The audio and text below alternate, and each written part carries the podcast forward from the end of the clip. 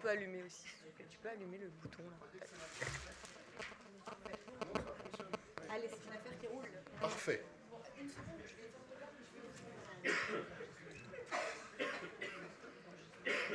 Bon, je vais laisser mon truc là, je vais l'oublier. Il y a un petit mot d'introduction, j'imagine. Ah ben, je sais pas. Je ne sais pas. Madame, c'est pas vous qui euh, officiez C'est pas Juliette qui.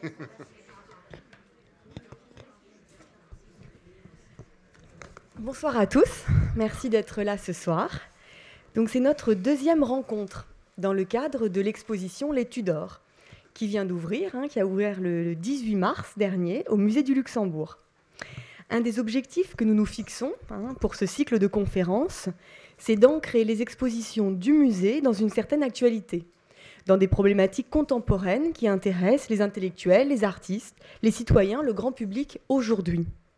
Nous abordons ainsi ce soir la question du portrait de pouvoir, qui est bien, comme vous avez pu le remarquer, au cœur de notre exposition, mais à travers l'angle très particulier du travail photographique d'Olivier Roller. Olivier Roller, qui est ici parmi nous, euh, vous réalisez depuis quelques années des séries de photographies intitulées Figures de pouvoir. Hommes politiques, diplomates, publicitaires, financiers, une grande partie des personnalités qui comptent actuellement dans notre pays sont passées sous votre objectif, et pas forcément sans dommage. Adrien Goetz, qui connaît très bien votre travail, vous J'ai même été photographié par Olivier Roller. ah ben voilà, hein, donc c'est un binôme, hein, voilà. Vous donnerez, vous donnerez donc ce soir. Ça commence, ça commence mal. Fini mon petit texte. Adrien Goetz, donc vous donnerez ce soir la réplique à Olivier Roller. Vous êtes historien de l'art, professeur à la Sorbonne et vous êtes aussi écrivain. Vous avez ainsi donc écrit de nombreux romans inspirés de l'histoire de l'art qui vous ont valu plusieurs euh, prix littéraires. D'ailleurs, votre dernier roman est paru hier Oui. en librairie, voilà. Euh, il redonne vie au célèbre gentleman cambrioleur de Maurice Leblanc, Arsène Lupin. Voilà. C'est la nouvelle vie La nouvelle vie d'Arsène Lupin, et c'est chez Grasset. Voilà. Donc je vous remercie à tous les deux d'être là ce soir, et je remercie aussi les étudiants de Sciences Po qui sont là au premier rang. Ils interviendront pendant la rencontre. Voilà, j'ai eu beaucoup de plaisir à préparer cette table ronde avec vous. C'est toujours très instructif et je dirais vivifiant de travailler avec des étudiants. Voilà. Je vous remercie et très bonne soirée à tous.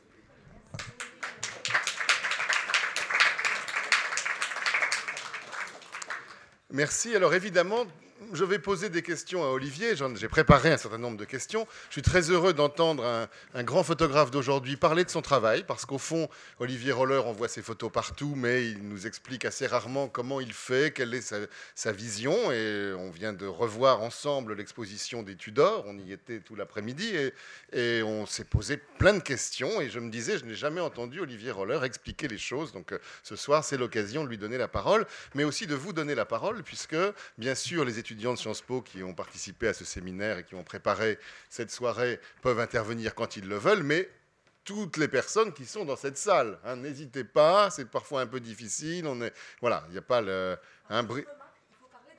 Voilà, il y a un micro qui est prêt à circuler parmi vous. N'hésitez pas à intervenir ou si vous trouvez qu'on n'a pas été assez loin, qu'on n'a pas assez précisé les choses, euh, tout le monde peut poser des questions. Alors j'aimerais qu'on commence de la manière la plus simple et indiscrète en même temps qui soit, euh, en interrogeant Olivier Roller sur ses années de formation, sur la manière dont on devient un grand photographe. Est-ce qu'il avait, quand il était au lycée, l'idée euh, qu'il serait un jour un grand photographe et un grand portraitiste, parce que c'est euh, autre chose. Quel a été le parcours d'Olivier? Il faut qu'il nous le raconte un peu en nous disant franchement si c'était une vocation présente euh, dès euh, l'époque où tu avais euh, 18 ans ou si c'est venu peu à peu. On va voir qu'il y a eu plusieurs périodes dans ta carrière, mais l'idée d'être photographe, comment est-ce que c'est arrivé? Pardon, je passe devant vous. Alors, bonsoir, et déjà pardon pour le fond d'écran. Voilà, on, est- on essaye de mettre en place. C'est très choses. beau. oui. En fait, c'est ma nouvelle série photographique et je voulais vous la faire partager ce soir. Voilà, j'en suis assez fier. Et, euh, On a vu une photo de Brice Hortefeux s'afficher pendant les. oui, on fait ce enfin, voilà. On pourrait envisager d'avoir Brice Hortefeux en fond d'écran pendant Ah, une heure et demie. Ce serait bien. qui serait euh, une sorte de voilà enfin c'est le choix de la salle là je ne sais pas je suggère simplement alors ben, en fait, euh, Cette question indiscrète. Au lycée, est-ce que tu t'imaginais photographe? Pas du tout. Moi, je la photographie, je détestais ça euh, avant d'en faire. C'est-à-dire que pour moi, c'était le. euh, Vous savez, les parents, quand on, quand on est enfant, au fond, c'est eux qui ont l'appareil photo, ceux qui ont le pouvoir, et, euh, et c'est eux qui vous prennent en photo. Et puis, comme ils en ont marre de jamais être sur les photos, donc une fois par an, ils vous donnent l'appareil et ils se mettent comme ça, bras dessus, bras dessous. Et puis, il y, a- le soleil qui se couche dans la mer qui est derrière eux, ça, et puis il dit bah, fais la photo, s'il te plaît. Quoi. Et, donc, je me disais, mais si c'est ça la photo, ça n'a aucun intérêt. Et euh, donc ça, ça, a duré longtemps. Et puis à 18 ans, je suis tombé amoureux d'une fille, peut-être 17 ans même.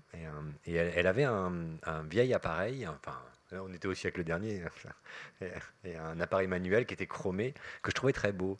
Et, euh, donc j'ai commencé à, être intéressé, en, plus de la fille bien sûr, mais par l'objet. Et, euh, puis petit à petit, euh, ben, on a envie d'appuyer sur le bouton. Quoi. Et, et, elle habitait au rez-de-chaussée, elle avait des chats. Et donc mes premières photos, en fait, je rampais dans, dans- sa cour et dans son appartement à la rencontre de ses chats. Donc assez loin de, de ce que. Donc l'appareil photographique comme instrument du pouvoir, c'est présent très tôt. Entre la métaphore appuyer sur le bouton qui, euh, qui t'appartient et l'idée de prendre possession de l'appareil dans la famille, il y a déjà cette idée d'un lien avec le pouvoir. Alors que la photo n'est pas encore pour toi ni une œuvre d'art, ni un instrument d'expression. Exactement. Au fond, l'instrument d'expression, ça vient très vite hein, parce que euh, euh, moi, à l'époque, je parlais pas beaucoup et euh, comment dire ça Euh, On est en France avec euh, euh, la culture qu'on a, la, suite du siècle des Lumières, dans un, pays où le mot c'est quelque chose d'hyper important, c'est par ça que passent les relations, etc. Et l'expression. Et moi, je me sentais pas autorisé à user des mots, et j'ai trouvé dans l'image, au fond, un subterfuge. Parce que l'image, c'est un truc de voyou, quoi. C'est malin. Vous voyez, vous, pouvez raconter des choses qui sont beaucoup plus, qui sont protéiformes par rapport à, aux mots.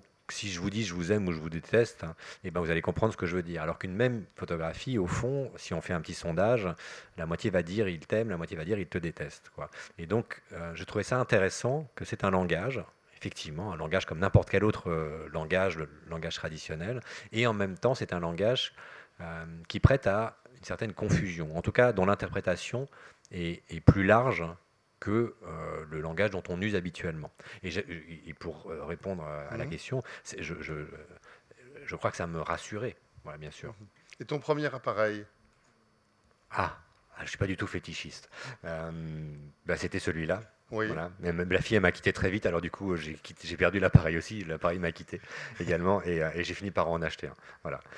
Alors ensuite, il y a une période dans ta vie où tu deviens d'abord photographe de presse, où on voit tes photos, où les gens ont découvert un style roller ou un premier style Olivier Roller à travers des photos dans les journaux. hein, C'était soit dans Le Monde, soit des quatrièmes de Libération. euh, et ça a marqué, c'est une période aujourd'hui qui est un peu lointaine pour toi parce que tu en fais moins. Mais comment as-tu vécu ces années-là et qu'est-ce qui euh, euh, t'a amené à aborder la photographie à travers le, le journal, à travers la presse? Eh ben, moi, en fait, mes parents, ils étaient abonnés euh, à Télérama et au Canard enchaîné.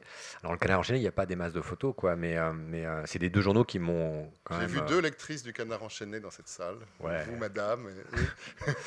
Et, et du coup, assez naturellement, quand, je, quand, quand la photo c'est devenu un hobby, puis une passion, vous vous dites, je me souviens, j'étais à l'époque en fac de droit ici à Strasbourg, et pour ceux qui connaissent le campus de Strasbourg, c'est un truc qui est vraiment mussolinien, quoi. C'est, très plat, et puis à un moment donné, il y a un bâtiment comme ça immonde, très carré, qui se dresse, et on était en décembre, et pour ceux qui connaissent Strasbourg, en décembre il fait froid, et en plus il faisait nuit, et euh, je vous la fais bien là. Et, et, euh, et- et on était entre 18h30 et 20h. Et je me souviens, pour la première fois, je me suis dit, au fond, je vais peut-être pas passer ma vie là. Euh, à l'époque, j'avais des copains qui étaient en troisième cycle et qui préparaient tous les concours de la fonction publique, A, B, C, et puis qui me disaient, bah, moi, je- j'irai là où je serai pris. quoi. Et puis, euh, du coup, j'en ai croisé un d'ailleurs. Donc, au fond, tu es un Sciences Po dévoyé. Ouais, c'est vrai. Il y a donc euh, une vraie cohérence à te faire rencontrer aujourd'hui des Sciences Mm. Po qui ont Mm. la vocation. Oui. ouais. Non, mais c'est bien. Et, Enfin, moi, de- de- des gens qui ont fait Sciences Po à Paris ou ailleurs, je, et qui font tous les métiers du monde, j'en connais plein, quoi. Donc, euh, Bah, ils ont un objectif dans la vie, c'est d'être photographié un jour par Olivier Roller aujourd'hui. C'est ça, si je simplifie les choses, si je fais un petit court-circuit. Bon, et donc à ce moment-là, tu dis j'abandonne Sciences Po. Ouais, j'ai fait Sciences Po et droit, enfin tout ça. Et alors, comment et- ça se passe? On envoie des photos à des journaux? Comment est-ce que D'abord, je, Quel je- a été le début? le seul que photographe que je, comprendre. que- que je connais, c'est un type qui travaille dans la presse locale. Et puis je vais le voir, et puis il me dit Oh, laisse tomber, la photo c'est mort, c'était bien dans les années 70. Donc, c'est les dernières nouvelles d'Alsace? Ouais, c'est ça. Oui? Je me dis, bah, c'est bête, parce que moi, c'est maintenant que je veux commencer. Et, euh, donc, évidemment, je ne l'ai pas écouté, parce qu'il faut toujours, faut jamais écouter les gens. Enfin, je dis ça pour les gens du premier rang. Je veux dire, après, euh, on devient adulte et on dit qu'il faut écouter les gens, mais voilà, ça dépend de quel, quel côté on se place. Et, euh, et voilà, et que naturellement, en fait, la presse s'est imposée parce que c'était le moyen de rencontrer des situations et des gens. Voilà. En travaillant pour des journaux, au fond, euh, je suis allé en prison, je suis allé dans une mine à 4000 mètres sous, sous terre, je, enfin, je suis allé dans, dans plein d'endroits improbables euh, dans lesquels je serais jamais allé sans ce sésame incroyable qui est l'appareil photo, au fond. Donc Et, et le journal qui te permet d'accéder aussi, qui est une forme de sésame aussi. Ouais. Je crois que c'est pas une, chose qui amoindrit l'artiste, moi, d'être, euh, de travailler pour la presse. On se souvient que Daumier est devenu un génie parce qu'il écrivait, il dessinait pour la presse. hein. Il y avait Philippon, il y avait la caricature, ça a été euh, comme ça qu'il s'est affirmé. Du côté des écrivains, hein, on pourrait citer une quinzaine de noms. hein. Les premiers qui me viennent à l'esprit, c'est presque Albert Camus ou Joseph Kessel, sont des journalistes au plein sens du terme et de grands écrivains par ailleurs. Euh, Aujourd'hui, est-ce que tu est-ce que tu assumes bien ta période euh, euh, Pour moi, aujourd'hui, Olivier Roller est un artiste à part entière. Bon, Euh, le fait que tu aies passé combien d'années à travailler pour les journaux? Une Ouais, grande dizaine ouais, d'années? ouais, 15 Non, ans, ouais. 15 ans, voilà. Comment regardes-tu cela aujourd'hui? Est-ce que ça fait partie de ce que moi j'ose appeler ton œuvre, ce que toi tu ne dirais peut-être pas, mais que moi je souligne Voilà. Est-ce que cette partie est un, est un prologue ou est-ce que c'est vraiment partie intégrante de ce que Bah, c'est trop long pour être un prologue. C'est vrai que ça reste euh, une ouverture à, ce que je fais maintenant. En fait, depuis un an, j'ai changé de vie, quoi. Et donc, du coup, je fais que des projets pour rien. J'appelle des gens qui me connaissent pas en leur disant bonjour, j'ai un projet avec vous. Et bon, donc, euh, je travaille plus comme un artiste où je monte des, mes séries dans des musées et dans des expositions. Euh, mais c'est vrai que toutes ces années de presse, euh, bah, c'était pratique parce qu'on vous amène de la chair et qu'au fond, si j'essaye de, de, de réfléchir à ce, que, ce dont j'avais besoin, euh, dès le début, je me dis que je ne vais pas photographier ma famille parce que je ne me sentais pas autorisé à ça. Euh, et qu'il me fallait donc des gens à photographier. Et si vous photographiez n'importe qui en disant bonjour, j'aimerais vous photographier, il va vous dire ouais, mais je sais pas, vous êtes qui, qu'est-ce que vous voulez en faire, pourquoi Il faut répondre à plein de questions. Et, euh, et en fait, j'avais trouvé cette idée. De photographier des gens qui étaient en, en- en représentation. C'est-à-dire que euh, à l'époque, j'habitais Strasbourg et dans les librairies, à la Fnac ou dans des endroits comme ça, il y avait des cinéastes, des écrivains euh, qui, qui venaient en fait faire la promo de leur, euh, leur travail. Et que c'est des gens qui sont là pendant une demi-journée, une journée, ils s'ennuient un peu. Et c'est assez facile d'avoir rendez-vous avec eux. Et pendant plein d'années, au fond, j'ai photographié des gens dont je ne savais pas qui ils étaient. Certains l'ont appris, étaient euh, genre Agnès Varda ou Jean-Luc Godard, quand ils ont su que je ne savais pas qui ils étaient, ils, ils étaient c'est bien ça ils, ils- m'ont grondé. Mais moi, ça m'intéressait pas. Au fond, ce, que ce dont j'avais besoin, c'était d'avoir des, des- des gens en grande, quantité, en grande quantité pour photographier des visages. Très vite, en fait, je me suis euh, intéressé à la question du visage. Et ça donne un catalogue aujourd'hui très impressionnant. Ouais. Combien tu as fait de portraits dans cette Je sais période pas, Il y a une comédie 2000, hein. humaine d'Olivier Roller, il y a 2000 personnages qui effectivement sont parfois très célèbres et euh, il est intéressant d'apprendre que tu les savais pas forcément identifiés comme tels à l'époque. Euh, quel- à quel moment ces photos faites pour la presse deviennent-elles des œuvres? Quand- Comment est-ce qu'on passe de la photo sur un support qui est le papier journal à la photo encadrée avec un beau tirage et On t'en a commandé d'abord, certains Mhm. heureux d'avoir leur Mhm. portrait ont voulu le- l'installer dans leur salon. Comment se passe cette... euh, C'est très matériel, mais en même temps, ça dit beaucoup de choses, je crois. hein, le passage de cette question du support, du- de la feuille de papier journal à, à l'œuvre encadrée sur un mur ou à l'œuvre en galerie. En fait, c'est- deux, euh, genres de photographie différents et c'est deux ambitions différentes. Euh, pour répondre à ta première euh, interrogation, il y a assez peu de gens qui m'appellent après avoir vu la photo euh, en me disant j'aimerais bien avoir ma tête dans mon salon. C'est arrivé. Souvent, les gens ils veulent me taper après la photo, mais après on redevient. Ça, on va en parler tout à l'heure. J'ai cette question Mais, euh, toute prête. Oui. Euh, mais, Les gens qui ont fond, voulu lyncher Olivier Roller, oui. on change d'axe, c'est-à-dire que quand, quand vous travaillez en commande, on fait le travail pour vous. Donc il faut répondre évidemment à la demande du support, avec plus ou moins de liberté. Moi, j'ai toujours essayé de prendre le plus de liberté possible, quitte à me fâcher avec le support. Et en définitive, j'ai travaillé qu'avec, je sais pas, une dizaine de titres français, euh, et puis encore euh, dans plein d'autres pays européens, sur les 3000 titres de presse. Donc ça reste en termes de pourcentage assez faible, euh, mais qu'à un moment donné, la frustration a grandi de, des limites de la presse. Parce que quand vous photographiez quelqu'un en commande, au fond, la personne, elle n'est pas là pour vous, elle est là pour le titre, qui va faire le papier sur, sur elle, et puis elle est là pour défendre son projet, son bouquin, son film, sa réforme. donc, vous pouvez être un peu voyou, je savais très bien être voyou. Et, et au bout d'un moment, ça m'a lassé, au fond, de voler les images. J'avais envie que les gens y viennent pour se livrer, tout en gardant le, même traitement un peu euh, carnassier. Enfin, euh, on va vous montrer après des choses, euh, mais assez exigeant au fond. Quoi. Je suis assez près des gens, il n'y a pas de décor, les gens sourient pas, donc c'est des photos assez dures. On peut en parler maintenant. La séance de pause avec Olivier Roller, comment est-ce que ça se passe? C'est assez impressionnant. Vous arrivez, moi je me souviens de ma visite dans l'atelier d'Olivier Roller, donc sous les toits quelque part dans Paris.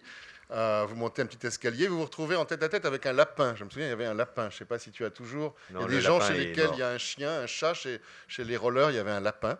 Et alors j'ai eu peur, moi, parce que bon, j'avais donc déjà une expression un peu, un peu étrange. Et puis Olivier Roller installe son modèle dans une sorte de, de petite cabine, de coin de son appartement.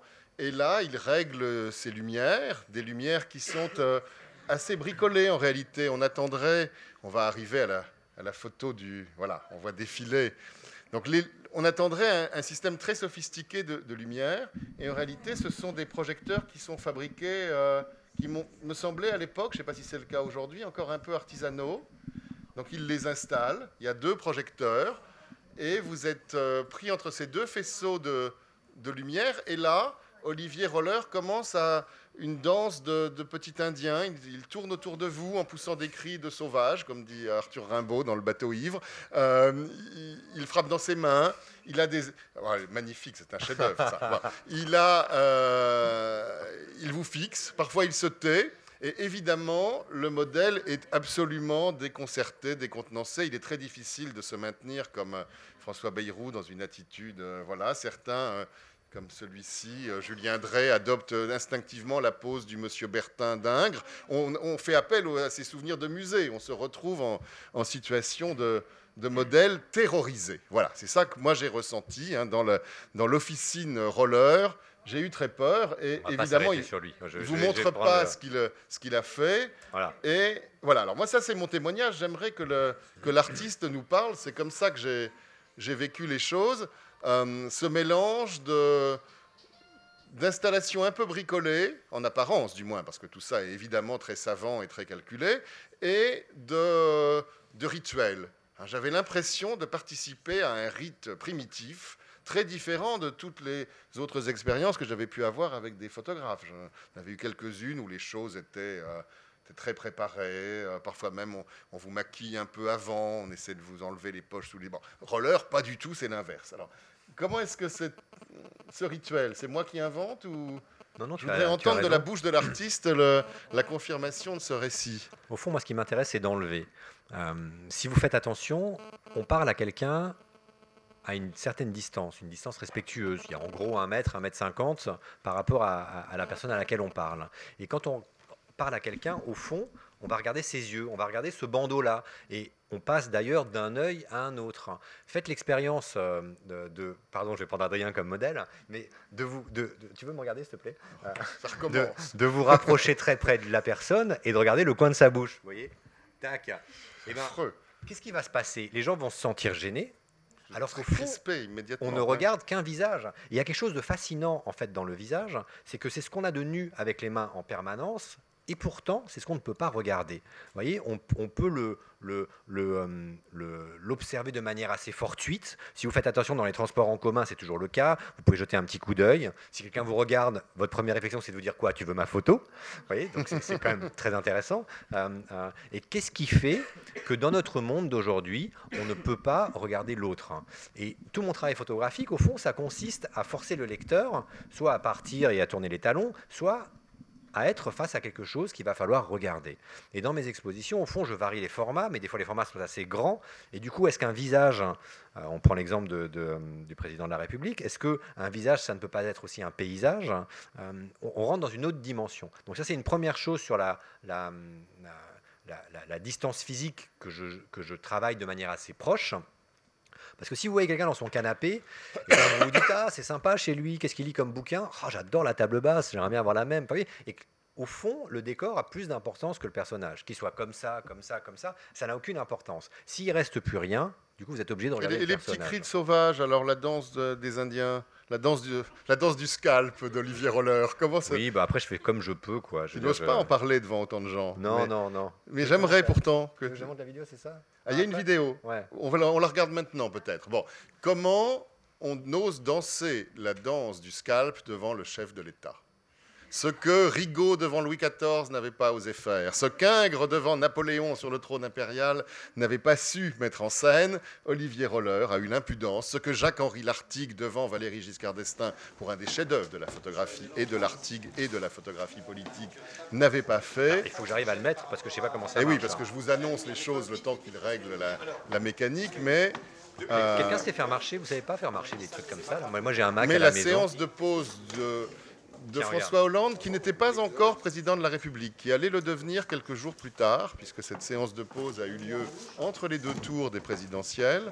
Comment cette séance de pause s'est-elle organisée?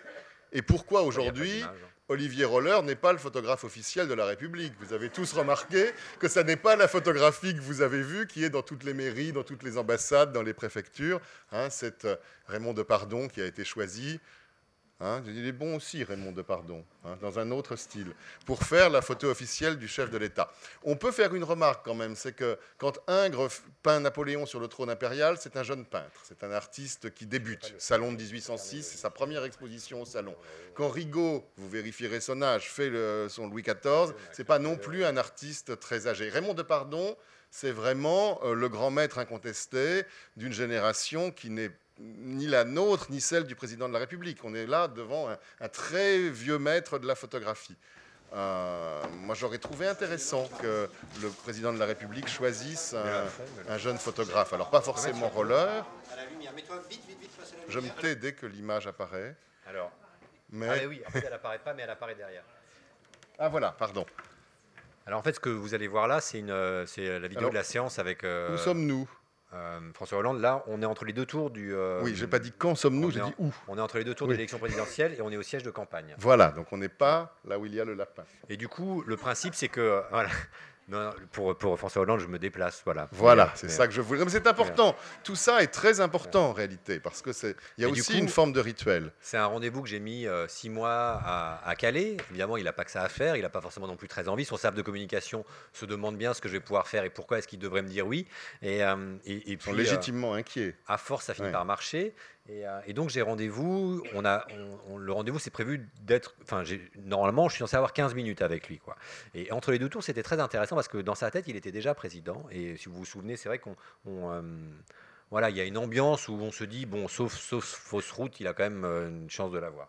Quand Napoléon a voulu être peint à l'époque du début de l'Empire. On a convoqué le très vieux Greuze et le jeune Ingres. Il les a vus aux Tuileries, l'un et l'autre. Il les a regardés. Il a dit Vous êtes les deux artistes qui sont chargés de, faire mon, portrait. Je trouve l'un bien vieux et l'autre bien jeune. Il a tourné les talons, il est parti. Et ce fut la seule séance de pause qu'il a accordée. Ça donne un très médiocre portrait de Greuze et le, chef-d'œuvre d'Ingres, euh, qui est aujourd'hui au musée de l'armée. Alors, on regarde voilà. La séance. Deux minutes, hein, vous m'avez dit. Hein On a mis ça, mais c'est pas grave, ça ira très bien. Et est-ce que vous avez les lunettes ou pas Normalement, oui. Vous voulez que je les enlève? Vous entendez ou pas? D'accord. D'accord. la lumière en Hein. je fais juste une petite pause pour vous, pour vous expliquer un truc. En fait, euh, j'étais allé chercher dans son bureau d'abord parce que je me disais, il va arriver.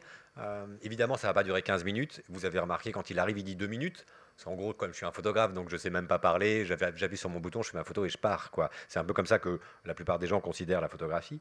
Et, euh, Mais pas euh, forcément François Hollande, qui connaît des photographes, en admire certains. Et... Oui. Joker. Bon, mais euh, voilà. Mais, et, et, du coup, il arrive et il, me dit deux minutes. Et ça, c'est formidable. Parce que c'est lui qui fixe le cadre.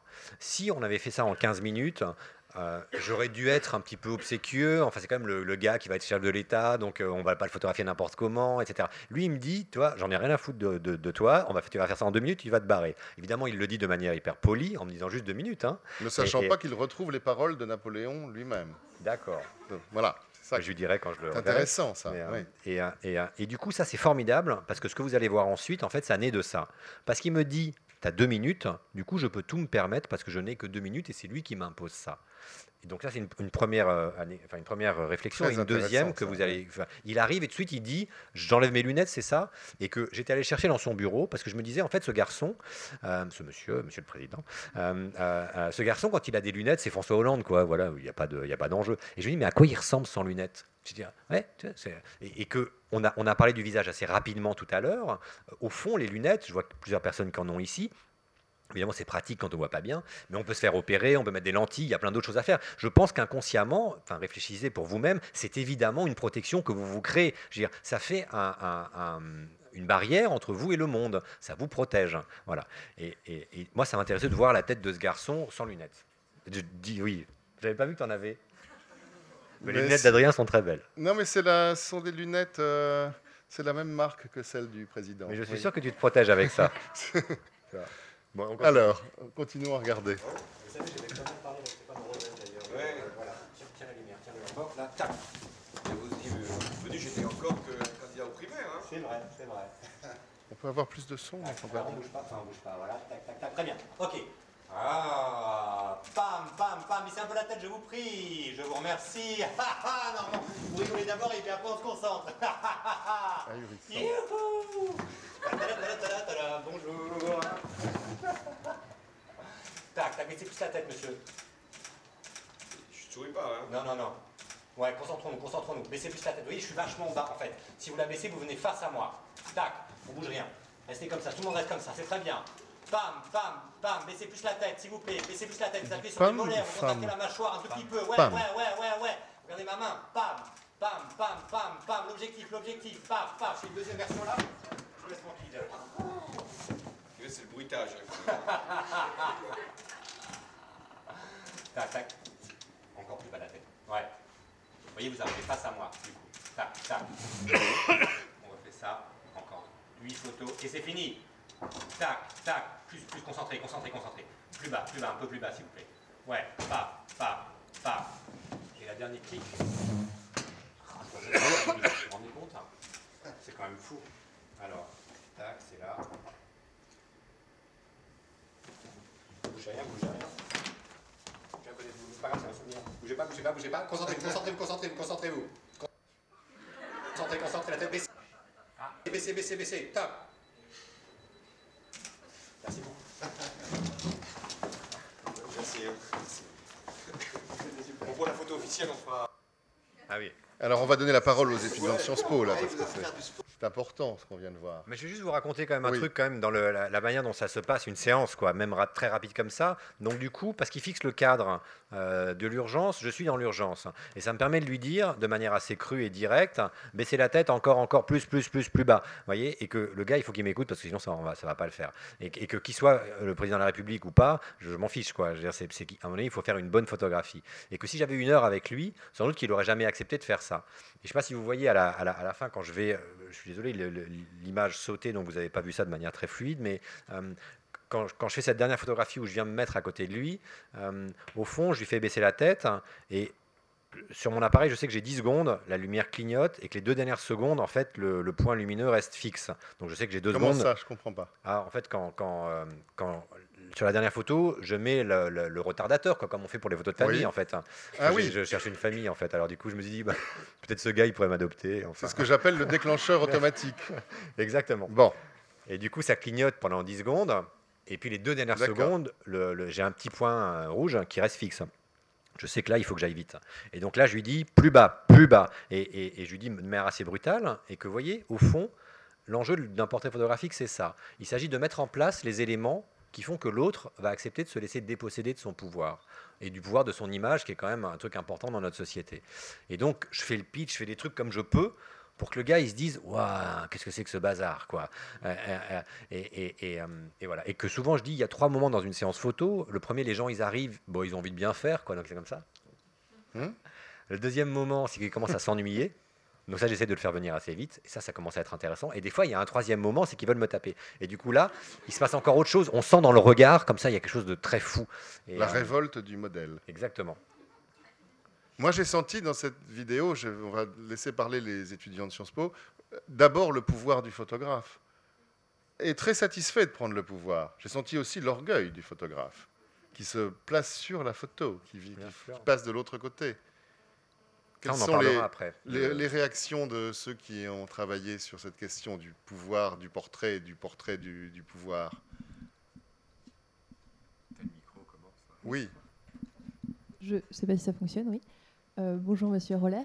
Donc, euh, vous confessez effectivement, on peut dire le terme confesser, je pense, dans votre entretien avec Alban Lécuyer, que euh, pour vous, on le voit, donc là on le voit effectivement sur la vidéo, mais on le voit aussi sur une photo qui n'était pas dans le slide, mais une photo avec BHL, où vous vous mettez tout contre lui et où il a le regard un peu baissé. Et en fait, vous confessez que pour vous, c'est une façon de prendre le pouvoir, et est-ce qu'on pourrait même aller jusqu'à dire que vous êtes une forme de, malin euh, qui passe un contrat avec la personne avec qui vous, prenez, enfin avec la personne que vous prenez en photo, euh, et la personne échange son pouvoir contre le vôtre? En fait, ce que je vous disais au début, c'est que pour moi, faire un portrait photographique, c'est prendre le pouvoir sur son modèle, et, euh, et que il bah, a pas, enfin moi je connais pas beaucoup de de façon de le faire, quoi. Il faut y aller directement, et, et, et tout ça, ça rencontre ce qu'on attend du visage et ce qu'on attend euh, de la photographie et du portrait aujourd'hui. C'est-à-dire que je suis très frappé que depuis 1945, euh, euh, sur les photographies, on sourit. C'est passionnant. Alors, je dis ça sous le contrôle d'Adrien, qui lui est un spécialiste de la question, mais euh, dans l'histoire de l'art, ça n'existe pas. C'est hyper rare. Il n'y a pas de sculpture où les gars sourient. Dans, euh, la grotte de, Chauvet, il n'y a, pas des gars qui, qui, se marrent. Enfin, euh, dans la peinture, c'est pour ça qu'on parle de la Joconde depuis longtemps. L'homme au sourire d'Antonello de Messine, ça commence comme ça, et puis évidemment le sourire énigmatique, voilà. voilà. Et, du coup, qu'est-ce qui se passe que sur, sur, sur des, millénaires, eh ben, les gens sont concentrés parce qu'on est représenté, il se passe quelque chose, quoi. Je veux dire. Et souvenez-vous, dans nos photos de famille du début du XXe siècle, moi, mes beaux-parents ont une maison dans les, dans les Cévennes, et puis donc euh, on finit par s'ennuyer à la campagne, donc on monte dans le grenier, et puis dans le grenier il y a des mâles, dans les mâles il y a des boîtes, et dans les boîtes il y a des photos. Et du coup, euh, euh, sur ces photos, je suis fasciné par la tête des gens. Ils se sont mis sur leur 31, vous voyez, ils sont dignes comme ça. Et on n'est plus dans les problématiques techniques où la pose est extrêmement longue. En 1914, tout de suite, on, arrive à des poses assez rapides. Euh, euh, mais il y avait un rapport au temps, un rapport à l'image, qui n'était pas celui qu'on a aujourd'hui dans notre société. Et ce rapport-là, il naît après la guerre, la dernière guerre, avec la réclame américaine qui arrive en Europe, où il faut, il faut construire un monde meilleur, on est dans les Trente Glorieuses, et puis il faut, euh, voilà, il faut montrer dans ce qui n'est pas encore la publicité, euh, quelque chose de positif. Quoi. Et ça se joue à travers le sourire. Or, si vous réfléchissez un petit peu, ben moi, ça me frappe, hein, le, fait qu'on ne passe pas notre vie comme ça. Quoi. Vous enfin, je, Alors, est-ce qu'on pourrait regarder la photo de Madame Dati? Parce qu'elle me paraît une quintessence d'un sourire. Je ne suis pas persuadé que Madame Dati, qui à l'époque était garde des Sceaux, euh, était très heureuse de cette photo. Comment ça s'est passé? En fait, c'était très contraignant. Moi, donc, Adrien disait que j'avais fait des études de droit et donc elle était euh, ministre de la Justice. Donc on, rentre au ministère de la Justice, c'est génial. Et, dans l'antichambre du ministre et tout, il y a les sceaux des, originaux des constitutions euh, euh, françaises. Donc waouh, il y a tout un truc. Enfin, J'étais impressionné. Encore avant d'arriver dans le bureau, il y a des photographies de tous les anciens ministres de la Justice, dont Badinter, dont machin. Donc c'est intéressant parce que vous n'êtes pas encore arrivé que déjà vous sentez le poids du pouvoir sur vous. Quoi. Et, donc moi j'arrive avec un assistant et puis on s'installe dans le bureau de la ministre qui est à peu près grand comme cette salle mais avec 8 euh, mètres sous plafond. Euh, euh, et, donc je me mets dans un petit coin et physiquement au fond je recrée un espace dans son espace. C'est-à-dire que j'ai un fond de papier qu'on voit derrière elle pour enlever le décor. j'ai ma lumière et puis on est l'un et l'autre assis. Elle arrive, hyper séductrice, entourée d'un aéropage de conseillers. Et, euh, euh, euh, et, puis on commence la séance. Comme toujours, en fait, les gens commencent à sourire parce que c'est la chose qu'on fait naturellement. Et puis moi, je lui dis au bout de deux photos, ouais, c'est très sympa, mais on va peut-être maintenant pas sourire. Elle me dit, bien sûr. Ça reste comme ça. Alors, et, ça, ça s'est passé 3-4 fois dans la séance. À chaque fois, de plus en plus, j'argumente, je lui raconte ce que je vous racontais sur l'histoire de l'art, le fait qu'il n'y ait pas de sourire, enfin, et que bon, qu'aujourd'hui, ce qu'on attend du politique, quand même, c'est un engagement. C'est bon, moi, j'essaie de, j'essaie plusieurs axes en fait. Tu oses faire euh, la leçon à, la ministre. Ben, il faut que, il faut, il faut faire quelque chose. Et au fond, ça m'est jamais arrivé de ma vie, c'est que elle en a rien à faire. Et, et, elle reste comme ça. Ah. Et du coup, elle est en train de m'avoir. Et puis c'est le ministre de la Justice, vous pouvez pas lui dire, tu te fous de ma gueule, Rachida, euh, tu vois, ça se fait pas quoi. Et, euh, et, et donc, la seule chose que je trouve à faire, c'est que c'est ce qui va donner cette photographie-là, c'est que du coup, je me réfugie derrière mon appareil et pendant 30 secondes, je parle pas et je bouge pas. Et donc, sans sourire qui est comme ça, il commence à devenir un petit peu flattré, quoi. Et là, je fais deux photos et puis je lui dis merci, c'est fini. Et donc, elle n'a pas bien compris. Elle dit ah bon, bon, bah oui. Puis après, quand ils ont vu la photo, euh, c'était moins Sous l'Ancien Régime, c'est le soir même, Olivier Roller dormait à la Bastille. Hein, c'est évident. Bon, il y a eu une réaction très vive de, des conseillers de communication. Est-ce que tu peux nous raconter ça À l'époque, en fait, ça c'est la, frontière. C'est cette série-là, c'est la frontière euh, entre euh, le moment où je travaille pour la presse et le moment où je vais travailler que pour moi. Et on est en 2007. Hein, et, donc Nicolas Sarkozy vient d'être élu président de la République. Et, et, le journal Le Monde me demande de photographier les principaux nouveaux ministres. Euh, et, là, c'est la deuxième ou troisième photo que je fais. Et, euh, et, genre, ses conseillers, ils, ils m'ont raconté le journal. Il y a dix personnes de son cabinet qui ont appelé le, journal pour, pour gueuler. Quoi. Et, en disant, ce gars-là, il revient plus jamais là. Je suis revenu avec son successeur. J'entends là le pouvoir du photographe. Hein. c'est assez évident. Hein. Il y a eu un renversement, une prise du pouvoir par le, le, photographe, alors que le catalogue roller, cette comédie humaine dont je parlais tout à l'heure, se complète et tu nous proposes. Est-ce qu'on peut, je ne sais pas si on l'a en ligne ce catalogue roller. Pendant longtemps, ton site nous donnait des centaines d'images. Aujourd'hui, hein. c'est un peu réduit, mais on les trouve sur Internet. Peut, voilà. Il y a toutes les formes du pouvoir. J'aimerais que tu nous dises un mot de cela. Tu nous parles des, des ministres, mais euh, finalement, on a dans cette comédie humaine toute une série de catégories de personnes qui, à des degrés divers ou de manière très différente, ont du pouvoir. Qu'est-ce que tu peux nous dire de ça? Comment tu, les as un peu classés comme ça aussi? Nous, en tout cas, quand on les regarde, on, a envie de les classer par catégorie. Ce que je disais tout à l'heure, c'est que pour moi, euh, faire le portrait, c'est ma femme qui disait, c'est faire le siège d'une forteresse. Hein. Je trouve ça assez juste. Hein. Euh, euh, et, en tout cas, c'est prendre le pouvoir sur la personne qu'on photographie. Pas forcément dans un mauvais sens, hein. mais vous voyez, on a, déjà abordé la chose sous des angles différents. Finalement, on a tous des stigmates quand on est photographié, on a tous des présupposés et des attendus. Qu'est-ce qui se passe quand on les casse? Moi, j'aime mes modèles, mais je, veux juste les représenter d'une manière autre que celle euh, avec laquelle ils veulent eux se présenter. Donc, au gond, je fais, systématiquement l'inverse. Peut-être que si les gens arrivent en, tirant la tête, je leur demanderai de sourire, je ne sais pas. Mais, euh, mais en tout cas, ça, ça, ça, il y a quelque chose d'intéressant. Et,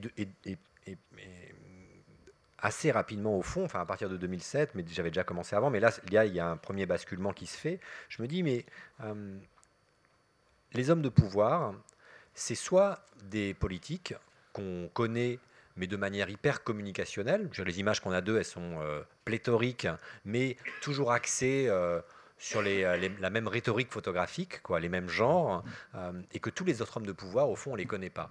Et que j'ai commencé ce travail sur les figures du pouvoir quand il y a eu l'affaire Kerviel. Je ne me souviens plus quelle était l'année, mais si quelqu'un le sait, non, bon. 2009, hein, me dit-on. Mais en tout cas, j'ai trouvé ça formidable, ce moment-là, où tous les médias ont parlé tous, au fond, de ce garçon qui s'était fait prendre la main dans le pot de la confiture, euh, et qui du coup symbolisait euh, ce monde sans nom et sans visage, pour reprendre l'expression du garçon qui est devenu président de la République, hein, dans son discours du Bourget. Euh, mais au fond, Kerviel symbolisait les financiers. Je me dis, c'est quand même génial. on est tous d'accord pour dire que la finance, c'est le monde qui nous gouverne aujourd'hui. Pourtant, on est incapable de savoir qui sont les gens qui composent ce monde. Alors qu'on connaît le sous-secrétaire d'État au sport, dont on n'a rien à battre, et qui, euh, quand il sera plus ministre, il sera de nouveau plus rien. Vous voyez? Et je trouvais ce paradoxe très intéressant. Et, euh, euh, et, du coup, je me suis dit, mais au fond, voilà un enjeu photographique qui serait de photographier les visages du pouvoir, des différents pouvoirs. Alors moi, je suis que photographe. C'est un vrai projet balsacien. C'est tout à fait. Euh, on peut entrer dans une structure du 19e siècle. C'est tout à fait juste. Ouais, je suis d'accord. Donc tu as, si on Il peut, si on peut feuilleter le intelligent, catalogue à, à- à toute allure, donc il y a des écrivains, il y a des comédiens, il y a des... Non, pas des- non, il là on est des- dans le alors- pouvoir, donc on n'est pas du tout là. Les écrivains ont un pouvoir Mon cher. Adrien, je suis désolé. Alors là, vraiment, je l'ai classé d'instinct dans les figures du pouvoir. Je... tu les as mis en numéro un. Mais bien sûr, évidemment. À la fin, c'est les écrivains qui ont le pouvoir. En fait, j'ai commencé à travailler sur le pouvoir de manière assez euh, traditionnelle, au fond, euh, de par mes études, quoi, le, le- Alors. les, les- les- les différents pouvoirs euh, légitimes, oui, euh, les politiques, les magistrats, etc. Et puis, plus ça allait, plus j'avais envie de m'en écarter. C'est-à-dire qu'au fond, dans le pouvoir, ce qui est intéressant, c'est qu'on rejoint toujours le fantasme. Euh, c'est une réalité, le pouvoir, et en même temps, le pouvoir, euh, euh, c'est principalement le fait de pouvoir faire. Vous voyez, c'est pas le fait de faire. Quoi. Et, et, euh, je cherche le nom du garçon qui a dit ça, un type formidable. les étudiants de ça va Sciences me Po revenir. sont là pour nous aider. Ah, un grand penseur des sciences politiques de- de- de- de- du début du XXe siècle. Moi, j'ai jamais étudié à Sciences Po, je peux pas vous Ah, dire. ça, ça va, me- ça va me revenir. Euh, Est-ce qu'une photo peut être une caricature? On a- Alors, parce que la question s'est posée quand tu as publié dans le journal Le Monde ta photographie de Bernard-Henri Lévy. Beaucoup de gens ont dit il a fait une caricature. Parce qu'en même temps, c'était une photo d'un réalisme incroyable. marche, Je ne sais pas si on a, cette- on a vu la photo de la séance avec Mm. Bernard-Henri Lévy, mais il y avait sa photo euh, où il était seul en pleine page dans Le Monde qui accompagnait un, un article qui était tout à fait élogieux. Et la photo apparaissait à la fois euh, cruelle et un peu caricaturale. Qu'est-ce que, quel regard tu as là-dessus, toi? Tu le sais bien. Tu l'as vu et tu l'as fait. Mm. Comment est-ce que tu l'assumes, ça En fait, je suis assez ambigu avec ça parce Ah. qu'au fond, la caricature, vous voyez, quand on dit caricaturer, aujourd'hui, c'est de manière très dépressive. Euh, Pas tellement. dans le langage Les caricaturistes, euh, il y a eu les événements tragiques du mois de janvier, mais ont une forme de, une forme de noblesse aussi. Être caricaturiste, c'est un. Moi, je le, enfin, je le ressens pas comme ça, mais je suis Oui, content que tu le oui. dises. Euh, au fond, quand on dit caricature, effectivement, on peut se replacer au 19e siècle, euh, au moment où la caricature, ça dit vraiment quelque Bien chose. sûr, mais oui. C'est la, la forme d'illustration des, euh, des différents magazines. Et, euh, et c'est une façon de montrer autrement les gens. Euh, par peut-être un, prisme qui est déformant. Il se trouve que la photographie, quand même, il faut revenir sur des bases. Euh, je ne suis pas magicien, quoi. je fais qu'appuyer sur un bouton. C'est-à-dire que la- l'appareil photo n'invente absolument rien. C'est tout l'enjeu de la photographie. C'est-à-dire que, et là Barthes le disait très bien, je veux dire, dans le ça a été, je veux dire, c'est que euh, quand on appuie sur le bouton, l'appareil, mécaniquement, au fond, restitue ce qu'il y a devant lui. Et donc la photographie, ça a toujours à voir avec le réel, et en même temps, c'est jamais complètement le réel. L'objectif n'est pas objectif. Et donc du coup, quand je photographie. Bernard-Henri Lévy, pour prendre cet exemple-là, Oui. euh, moi ce qui m'intéresse, c'est que, euh, euh, évidemment, vous imaginez bien la séance, il m'a donné rendez-vous dans un grand hôtel, où il avait réservé un petit salon, c'est très sympathique. Et, et, et- et donc il arrive, tout ça. Et, Quelle ingratitude, ces et il était, il était maquillé, mais comme une voiture volée, quoi. Et je lui dis, ah, ah, vous êtes un peu maquillé, tout. Il me dit oui, mais parce que j'avais une télé avant. euh, et je me suis, j'ai demandé à ce qu'il me démaquille pas, parce que je savais que j'allais vous voir et tout. Et, du coup, là où il a, il a, il a pas bien joué son, son, euh, son jeu, c'est que le maquillage photo, c'est un truc assez léger. Le maquillage télé, c'est, c'est, euh, grosse couche de fond de teint, quoi. Et du coup, ça se voit parfaitement sur la photographie. Mais donc, ça lui fait une deuxième peau. Et, et- et- comme un visage, on pourra aborder la question du masque. euh, au fond, ce garçon-là qui a parfaitement intégré la composition d'un masque, euh, avait là un deuxième masque. Et si on parle de, euh, de lui, euh, j'ai été très frappé de l'iconographie de Bernard-Henri Lévy. Et, C'est-à-dire que c'est un garçon qui, dès 18 ans, euh, a déjà ses cheveux longs, sa chemise blanche ouverte jusqu'au nombril. Euh, ouais, c'est quelqu'un qui très tôt, en fait, a fixé euh, sa façon d'être. Et je suis désolé, je veux pas, j'ai pas accès à Internet. Si je vous montrerai mon site, mon- enfin euh, des, des images que j'avais prévu de vous montrer, mais dans mes expositions, souvent, il y a un petit catalogue qui est dehors où il y a ça dedans. Euh, Ah oui, on, peut l'acheter en sortant. hein, J'ai vu 30 euros. Moi, je vais acheter le mien. Euh, ils sont ah voilà, ils sont là. Bon. Mais et, et- et- et qu'au fond, La photo, oui, la photo, oui. C'est moi, c'est une photo que j'avais trouvée d'une cruauté terrible. hein. J'avais vraiment été marqué par cette image. Non, vous dites non parce pourquoi? C'est drôle plutôt. Elle est drôle, Drôle, oui. Surtout quand on connaît le personnage de Bernard-Henri Lévy. Cruel, je pense pas vraiment. Je sais pas pensez. Moi, il y a quelque chose que je trouve assez intéressant dans, dans ce cliché, c'est qu'il y a vraiment euh, une relation intime qui s'est liée entre vous.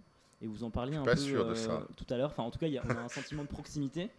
Et euh, vous, vous en parliez tout à l'heure sur l'importance de qui fixe le cadre. Si par exemple euh, François Hollande vous dit euh, on a deux minutes euh, à tel endroit, ou si euh, Bernard-Henri Lévy vous, vous donne euh, finalement un salon dans un hôtel, etc.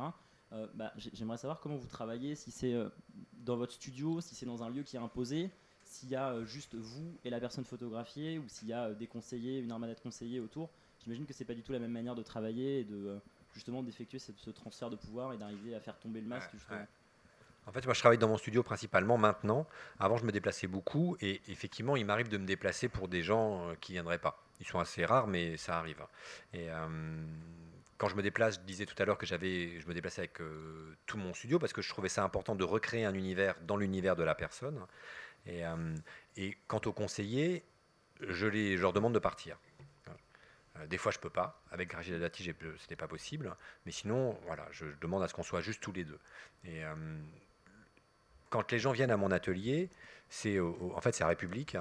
Et République, c'est pas vraiment le- l'endroit parisien qui est dans les lieux de pouvoir. C'est des gens qui travaillent, euh, bah, on y est, entre le, le, le- le- le 7, le 8 et, voilà, et, qui habitent entre le 7 et le 8 et le 16 et Boulogne, quoi. Et, euh, euh, et donc, on va dire, c'est plutôt dans l'ouest parisien.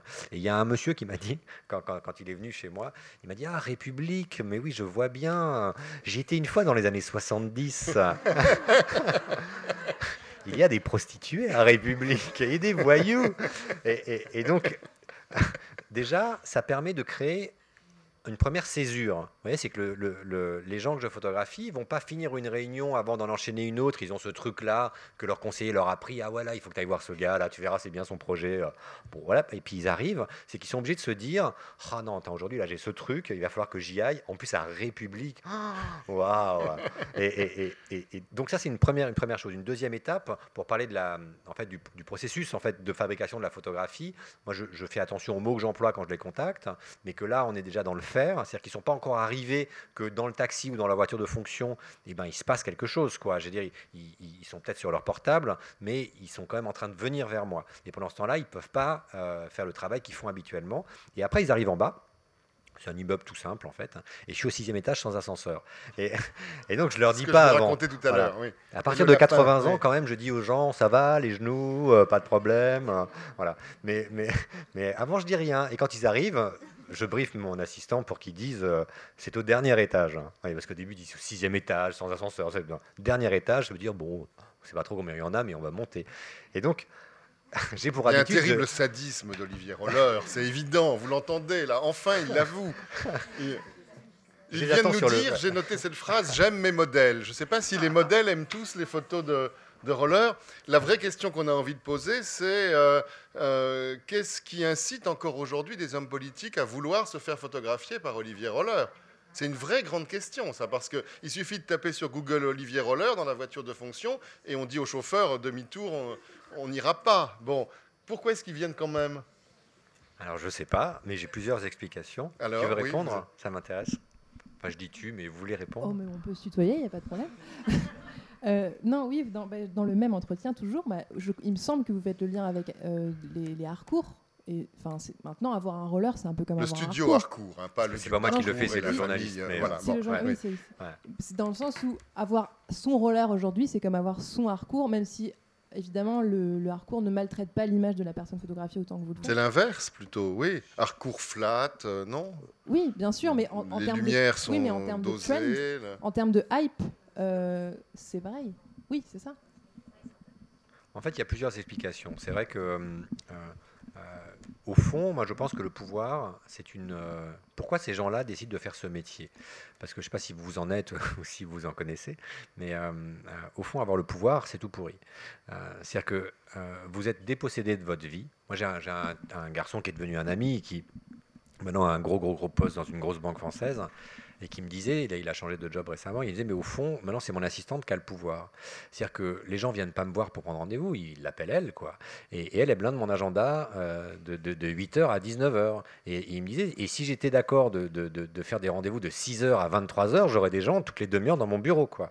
Et, il vivait ça, enfin, il vit ça vraiment comme un, quelque chose de, de- de douloureux, quoi. Évidemment, avoir le pouvoir, c'est euh, socialement gratifiant, etc. Il y a plein d'avantages. Mais je pense que c'est des gens qui euh, ont peur de la mort. On a tous peur de la mort, ça nous questionne. Et que eux conjurent cette peur-là avec cette activité. Sans doute qu'inconsciemment, ils se disent, je vais laisser trace, euh, il restera de moi quelque chose. euh, voilà, est-ce que vous vous souvenez du patron d'EDF d'il y a 15 ans? Moi, je m'en souviens pas. Quoi. Je veux dire, pourtant, le gars, c'est le roi du pétrole quand il est patron. Quoi.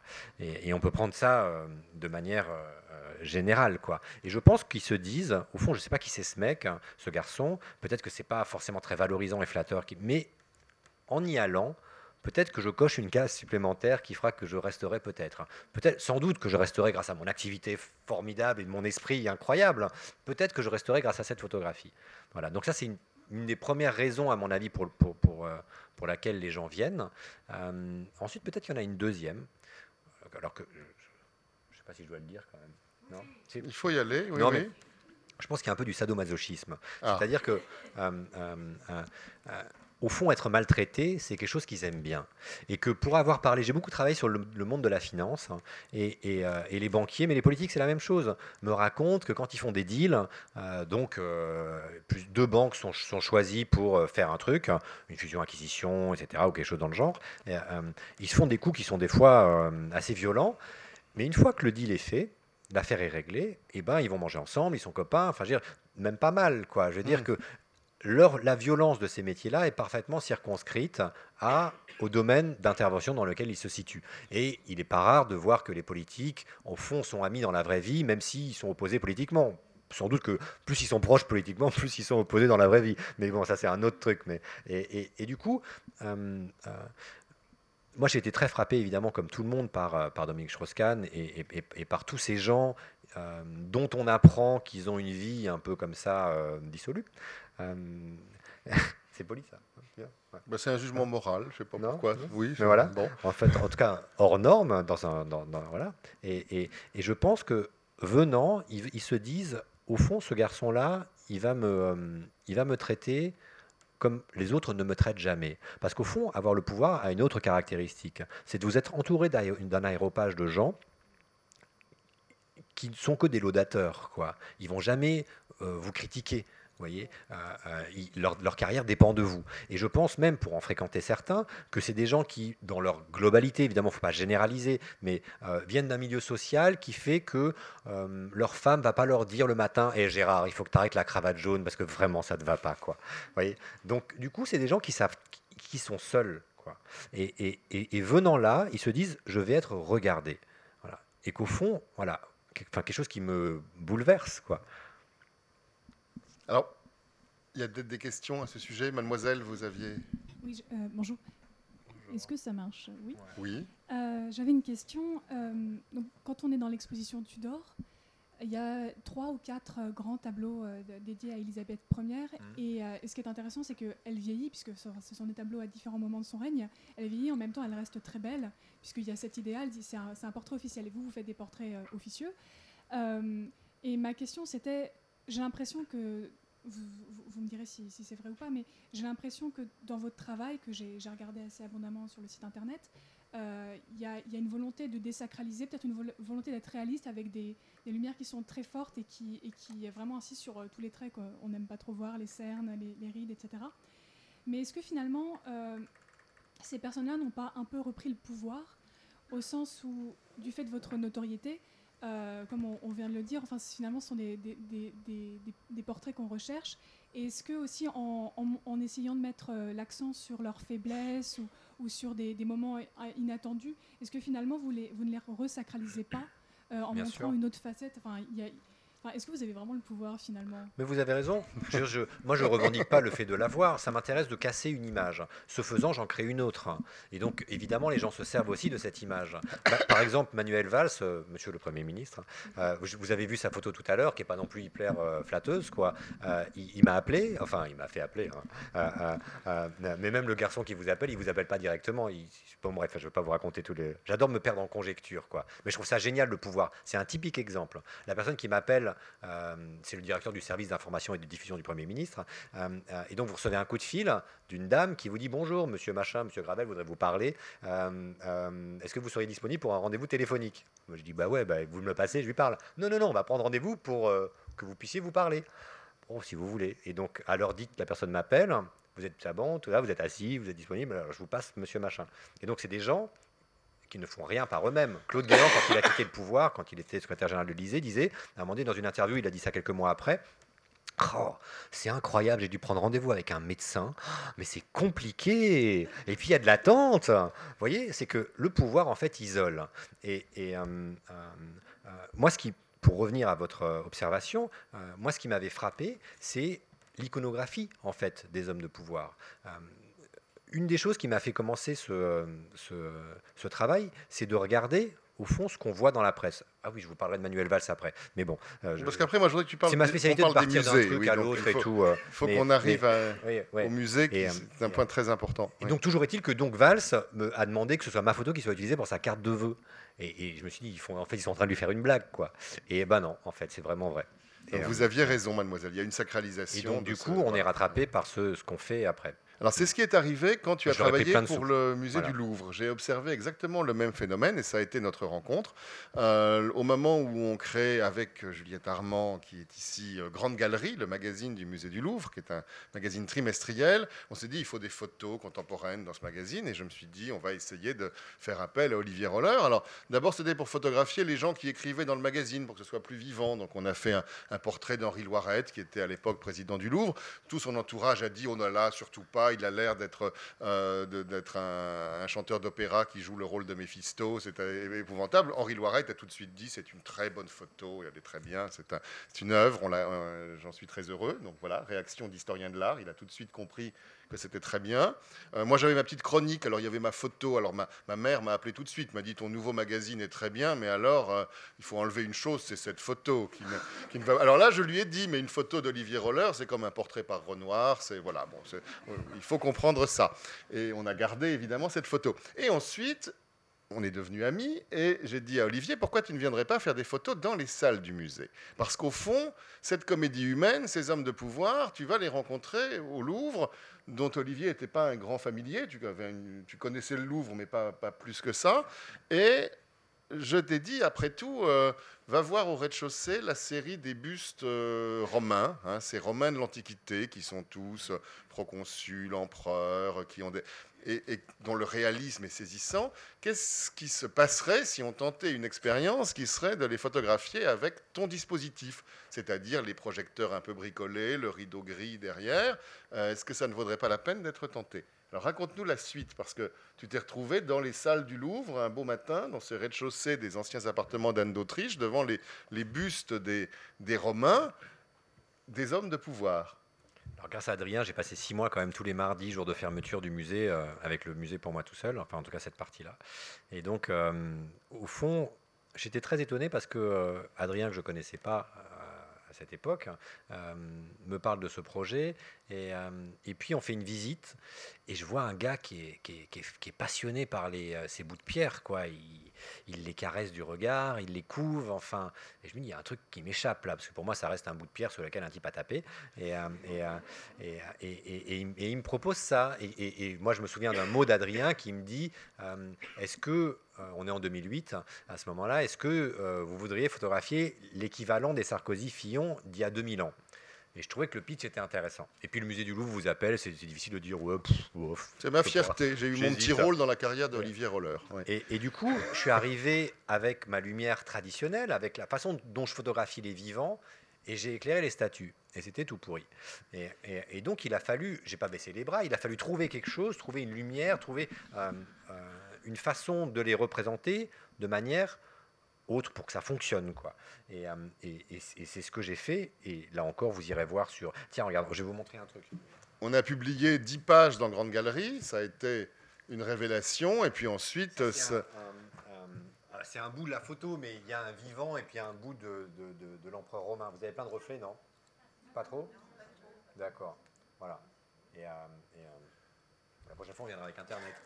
Il y a eu, je crois, quelques chefs-d'œuvre de la photographie qui sont nés comme ça. La photographie de Lucius Verus, par exemple, celle qui est sur l'affiche que vous avez vue, hein, où il y a le, portrait d'après Holbein d'Henri VIII, euh, le président de la République, et puis euh, Lucius Verus, cet empereur philosophe, mais euh, au nez cabossé, hein, photographié dans cette lumière. C'est une photo absolument extraordinaire.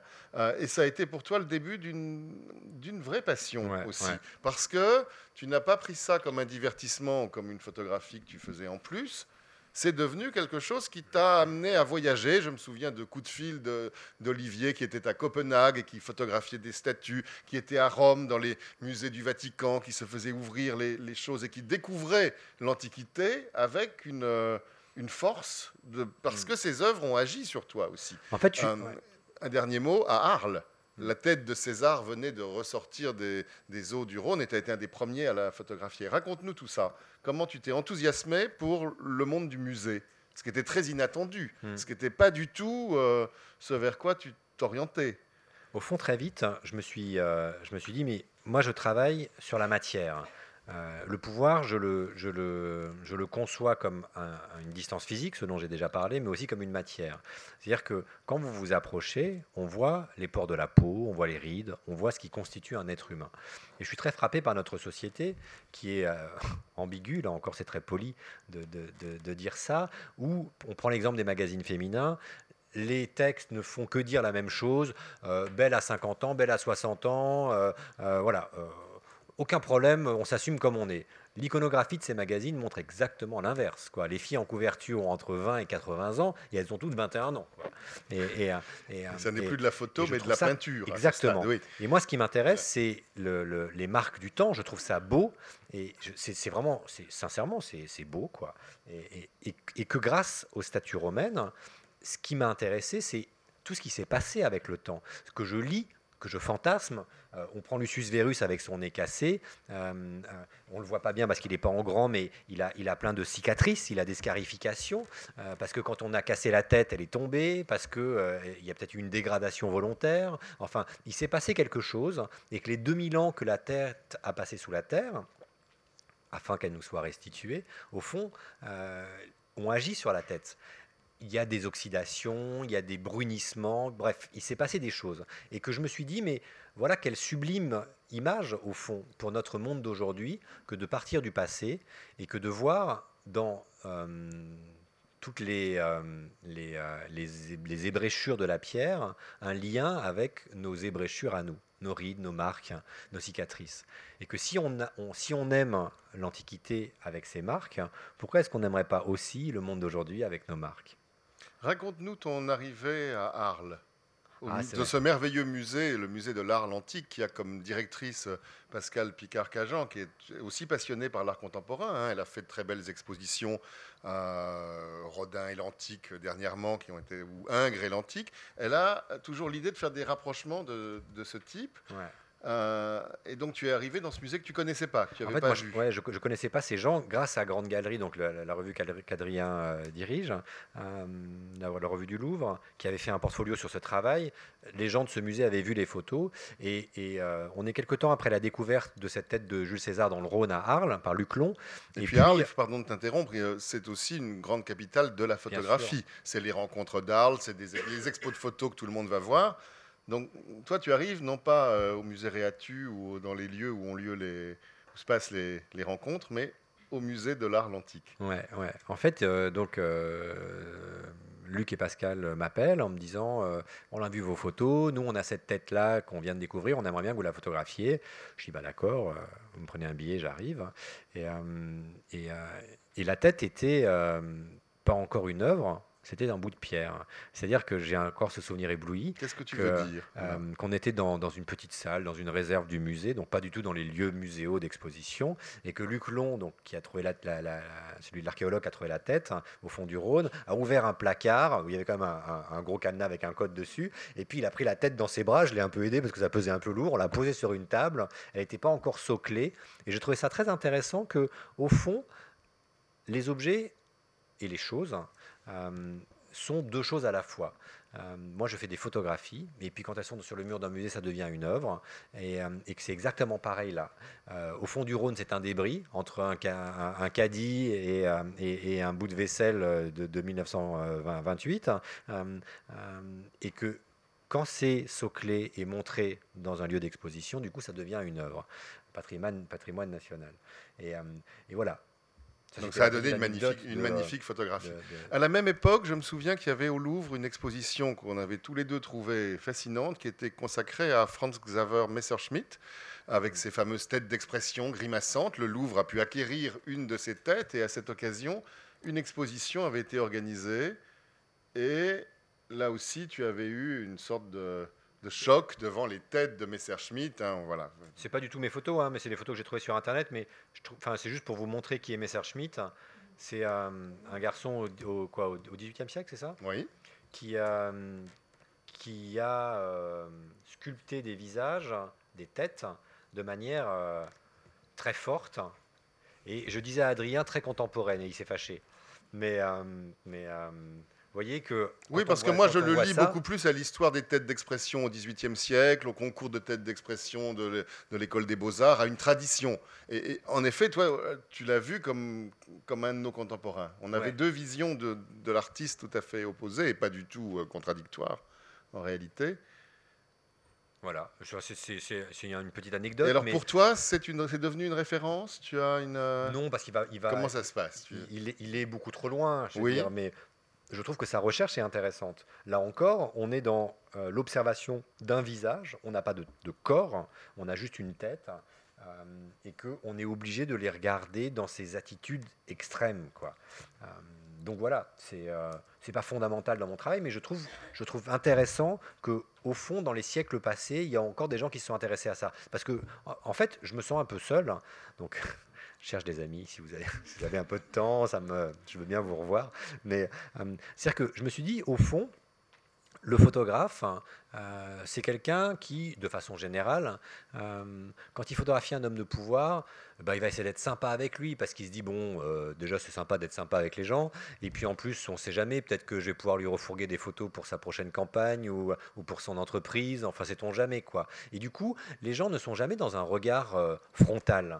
Et je suis très étonné de voir qu'aujourd'hui, au fond, eh ben, je me sens un peu seul à travailler sur les visages des gens, des hommes de pouvoir avec cette façon de photographier qui n'est pas dans la séduction. Quoi. Vous voyez euh, Alors, est-ce qu'on peut dire qu'au fond, c'est la, la, matière qui t'intéresse La matière qui peut être la chair, qui peut être le bronze, qui peut être le bronze pour la, tête de l'empereur Auguste que tu as photographié dans l'exposition du Grand Palais il y, a, deux ans, en faisant ouvrir la, vitrine, alors que c'était un peu interdit. Là aussi, tu as voulu transgresser des, les codes. Euh, ou bien euh, une autre matière, et ça, ça m'a beaucoup surpris, qui est la dernière période euh, en date du travail d'Olivier Roller, c'est le tissu, le fil. Euh, ce qu'on peut voir en ce moment, je ne sais pas si vous y êtes allé déjà, parce que ça vient d'ouvrir euh, à la Galerie des Gobelins, où il y a une carte blanche à Olivier Roller qui a commencé la semaine dernière, et où on découvre un Olivier Roller que je n'aurais jamais imaginé, photographe de tapisserie. Alors qu'est-ce que... C'est une autre une autre, matière, mais c'est aussi une toute autre démarche. Tu, as un autre dispositif. Tu as, est-ce que tu as poussé la passion des musées jusqu'à vouloir photographier ce que on regarde finalement le moins dans les musées? Moi, je vois au, ah Louvre, hein, les grandes tapisseries ne sont pas ce qui attire tout de suite le public. Euh, la tapisserie demeure un art un peu mal aimé. Mm. Et là, tu as eu tout de suite une réaction euh, euh, très passionnelle, comme tu as toujours, ah. devant, devant cette matière qui est pas si qui est pas très photographiable en Au fond, la photographie c'est un art mineur. Je dire, on ne sait pas trop d'ailleurs si c'est un art. C'est quelque chose qui, on, est tous photographes, quoi. Et, j'aime bien les choses un peu ambiguës. Vous voyez, on fait tous des photos avec notre avec notre smartphone. Enfin voilà. Et, euh, euh, Adrien parlait des salles dans les musées où il y a des tapisseries qui sont quand même peu fréquentées. Euh, les salles où il y a des, de l'Antiquité romaine sont à peine plus fréquentées. Donc au fond, ce qui m'intéresse, c'est la marge. Euh, je trouve ça intéressant d'observer les choses qui ne sont pas au centre de l'image. Et euh, je suis allé, dans mon projet sur le pouvoir, je voulais photographier des ambassadeurs. Donc j'en ai photographié un certain nombre à Paris, des ambassadeurs étrangers en poste en France. Et je me suis dit, mais au fond, à quoi ça ressemble une, une représentation diplomatique à l'étranger? À quoi ça ressemble la France à l'étranger quoi? Je veux dire, euh, qui sont ces gens qui sont censés être nous? Voilà, dans, dans un autre pays. Et donc, je suis allé à, Rome, parce qu'à Rome, il y a une tradition, le Palais Farnèse, l'ambassade de France, c'est un truc euh, hyper prestigieux. Euh, et, j'ai photographié l'ambassadeur et puis tous les, tous les, tout le staff de l'ambassade.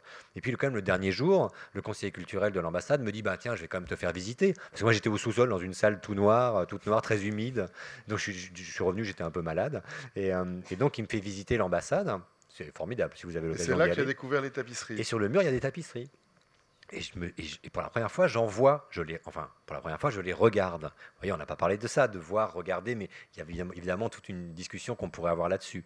Et je lui dis, mais est-ce que ça t'embête que demain je reviens Je sais que c'est pas prévu et tout. Il va demander à l'ambassadeur qui dit OK. Et le lendemain, en fait, je suis revenu exprès pour photographier les tapisseries.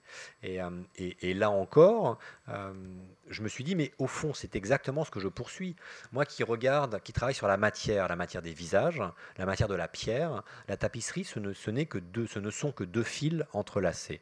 Et, ce sont les, les, fils horizontaux et verticaux qui forment ça.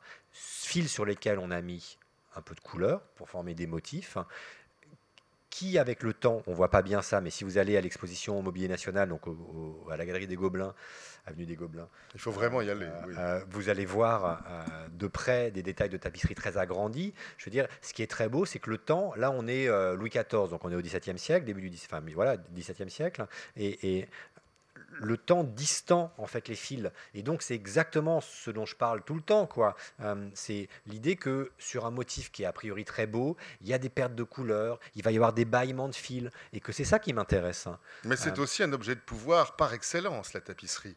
Quand on voit dans les nouvelles salles euh, du département des objets d'art du Louvre, la visite commence par la grande tapisserie d'après un carton de Lebrun montrant les, excuses du légat du pape à Louis XIV. Mm. C'est vraiment, c'est pas de l'apparat, c'est pas de la décoration, c'est du pouvoir tout pur. Hein. Exactement. la, tapisserie est un objet de pouvoir, peut-être un cadeau diplomatique mm. envoyé à l'étranger, peut-être la mise en scène du souverain passe par la tapisserie. Donc est-ce que tu y pensais quand tu as fait cette série? Bien sûr, bien sûr. Euh, euh, c'est une autre matière et en même temps, c'est une partie du travail sur le pouvoir comme le rappelait Adrien, effectivement, de, tout temps, euh, c'est on s'en sert euh, euh, soit comme cadeau, soit euh, comme éducation, je veux dire, et, comme auto-promotion. Je veux dire, c'est histoire de montrer quand même d'où on vient. et ce qui m'a frappé, là, là, vous voyez une vue de l'installation en fait que je fais au Gobelin, c'est que on prend l'exemple. J'ai travaillé que sur ce cette installation. Oui, en fait, j'ai travaillé que sur des tapisseries, des détails de tapisserie du XVIIe siècle, hein, parce que j'étais vraiment frappé à l'époque. Louis XIV, c'est le c'est le roi de France, c'est le roi du pétrole, quoi. C'est l'émir du Qatar, quoi. Et, et le gars, c'est le roi Soleil. Et ça lui suffit pas. Il, ne suffit pas d'avoir Versailles, qui est quand même pas dégueu, quoi. Euh, euh, il, lui en faut plus. C'est-à-dire que, oui, le pouvoir au fond a toujours besoin de se justifier. Et Louis XIV fait tisser toute une série de tentures euh, qui ont souvent comme référence soit l'Antiquité, par exemple la tenture de Scipion, l'histoire de Scipion qui, qui conquiert l'Europe et la, fin, l'Europe du Sud et l'Afrique, soit la mythologie. Et je trouvais ça fabuleux, l'idée que le, roi des rois, au fond, eh ben, il ne suffit pas qu'il dise eh, Salut, moi c'est Louis, eh, t'as vu, as vu mon, ma monnaie? Non, c'était pas suffisant, qu'il fallait en plus qui, qui, qui, montre que son pouvoir venait de très très loin et que, quand même, euh, euh, les empereurs romains, c'est un, peu, un peu ses cousins. Quoi, voyez? Et, donc, du coup, j'ai voulu travailler sur ces détails-là. Et j'ai rencontré le mobilier national parce que toutes les tapisseries, en font nous appartiennent, mais euh, sont euh, euh, propriété du Mobilier National, parce que j'ai voulu photographier les tapisseries de l'Élysée. je, trouvais que dans le symbole, c'était plutôt bien. Euh, et, donc, j'ai un peu travaillé parce que c'est pas facile de rentrer à l'Élysée. Et, quand tout était. J'avais tous les OK possibles, les gars se sont dit Ah, mais il reste encore un dernier problème. C'est qu'au fond, les tapisseries sont pas à nous. Il faut que vous alliez voir le Mobilier National qui vous autorise à les photographier. Et donc, je suis allé les rencontrer. Et puis, le projet leur a plu. Et ils m'ont dit Mais au fond, une fois par an, on donne une carte blanche à un artiste. Euh, est-ce que vous voudriez faire la prochaine? Donc, elle a commencé la semaine dernière. Et, euh, voilà, c'est jusqu'à fin juillet. Et, puis euh, cet été, tu reviens à Arles, et cette fois au musée Réatu, avec une exposition qui sera liée aussi à des tapisseries. Ouais, ouais. tu peux nous en dire quelques mots déjà? Au fond, ça, ça, m'effraie un peu parce que c'est la première fois quand même dans mon travail que je parle de choses que je n'ai pas photographiées et que les gens me, me, me, donnent des, des lieux pour faire des expositions. Mais en général, vous faites, vous faites un projet, vous le montrez. Que veux-tu dire Tu n'as pas encore fait les photographies mais, mais là maintenant, on voit l'exposition des Gobelins, mais ça s'est fait en novembre, non, en octobre dernier, et le type, je vais le voir, je dis, ouais, je voudrais photographier à l'Elysée et tout. Il me dit, ah, c'est une bonne idée ça. Et moi, je voulais Donc le type, il s'agit de Marc Bayard, qui est un excellent historien de l'art. Conseiller hein, pour l'art contemporain. Voilà, c'est pas n'importe qui, c'est quelqu'un qui a une très grande culture artistique, qui connaît très bien le XVIIe siècle, et qui a été très heureux de voir arriver Olivier Roller. Je sais pas. Mais si, il me l'a dit, il m'a raconté ça. Oui, oui. Et puis tu n'aurais pas confié cette carte blanche s'il n'avait pas fait, été pour parler un petit peu de la carte blanche, il me dit voilà, c'est un, c'est un espace qui fait qui est cubique, qui fait 8 mètres sur 8 mètres, sur 8 mètres de hauteur. Et, et bon, je dis, bah ouais, moi je signe hein, quand même. Il me dit, il faut que vous nous fassiez un budget. Je dis, bah maximum. hein, je veux dire. Et, et- et- et donc, on va dans la Le salle. pouvoir. Il a tout compris du pouvoir. et oui. puis je me suis dit, je vais- mettre évidemment des photographies, c'est mon métier, vous voyez, euh, de, de mettre des photographies sur le mur. Je fais ça souvent dans les expositions, du sol au plafond, enfin voilà, donc je- je- je- je- j'aime expérimenter ça. Et on a pris un rouleau de papier, juste pour symboliser en fait une photographie sur le mur. Le rouleau faisait un mètre de haut sur 3-4 mètres de long, et en fait ça, ça ressemblait à rien. C'est pourtant 3 mètres de long, c'est quand même une grande photo, quoi. Et, et- ça faisait timbre-poste. Et je me suis dit, mais si je travaille sur le pouvoir, je vais me faire avoir par ce lieu qui va prendre le pouvoir sur moi. Donc, pour la première fois, j'ai eu conscience qu'il fallait que je quitte le mur, qui est l'objet où le photographe ou le peintre va placer son travail, pour utiliser l'espace. Voilà. Et donc, il fallait créer une structure, imaginer une structure et la créer, qui soit au milieu de la pièce et pas sur les murs. Et donc, je trouvais ça rigolo. euh, euh, que pour un photographe, au fond, dans cette exposition, j'utilise pas du tout les murs.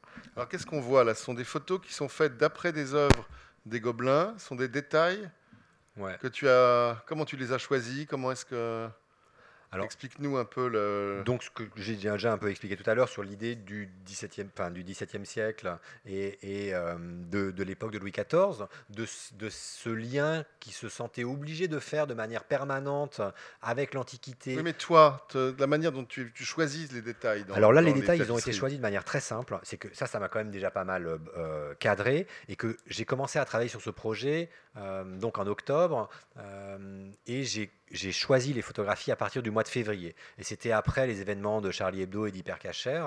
Et, euh, et, euh, j'ai appelé cette série L'état du monde. Et, je me suis dit, mais au fond, le monde a toujours été en guerre, a toujours été. La violence est partout présente. La, différence, c'est qu'avant, la violence, on allait vers elle, on allait faire la guerre, que ce soit les croisades ou la guerre, à part évidemment pendant les guerres qui a eu lieu en Europe, mais en tout cas pour ma génération et celle de mes parents, on n'a jamais connu la guerre. Dire, euh, à part la guerre d'Algérie pour les plus vieux. Mais euh, donc on a été très préservé par ça. Et aujourd'hui, on se rend compte que, eh ben, si tu ne vas pas à la guerre, la guerre viendra à toi. Et, voilà, c'était le fait de, de, de, montrer que euh, dans les tapisseries, mais dans l'histoire de l'art de manière générale, au fond, la violence existe de façon permanente. Les tapisseries sont des œuvres où le pouvoir du temps est très lisible, Ouais. parce que les couleurs sont passées, parce que les tapisseries ont été réparées. Il y a ces, ces marques du temps dont tu parlais à l'instant à propos des marbres. Elles sont euh, évidentes dans le- dans l'art de la tapisserie. Ouais. En plus, autant les marbres ont 2000 ans, après je vais te laisser la parole, euh, autant les tapisseries, elles ont, on parle de Louis XIV, donc elles ont 300 ans. Quoi. Et- et- mais c'est très fragile. Et en mais- 300 ouais. ans, on- on- il y en a qui sont extrêmement dégradés. Là, je suis en train de poursuivre euh, la tenture de l'histoire du roi. Donc, c'est l'histoire de Louis XIV, qui est donc une tenture, c'est un, jeu de tapisserie, d'une 10-15 tapisseries. Et, celles que le Mobilier National possède, en fait, sont tellement dégradées que, que- que n'arrive pas à les déplier. Donc, on a essayé d'en déplier. J'ai photographié des, petits bouts. Et, euh, et voilà, il y a quelque chose de fascinant de cet objet qui s'autodétruit.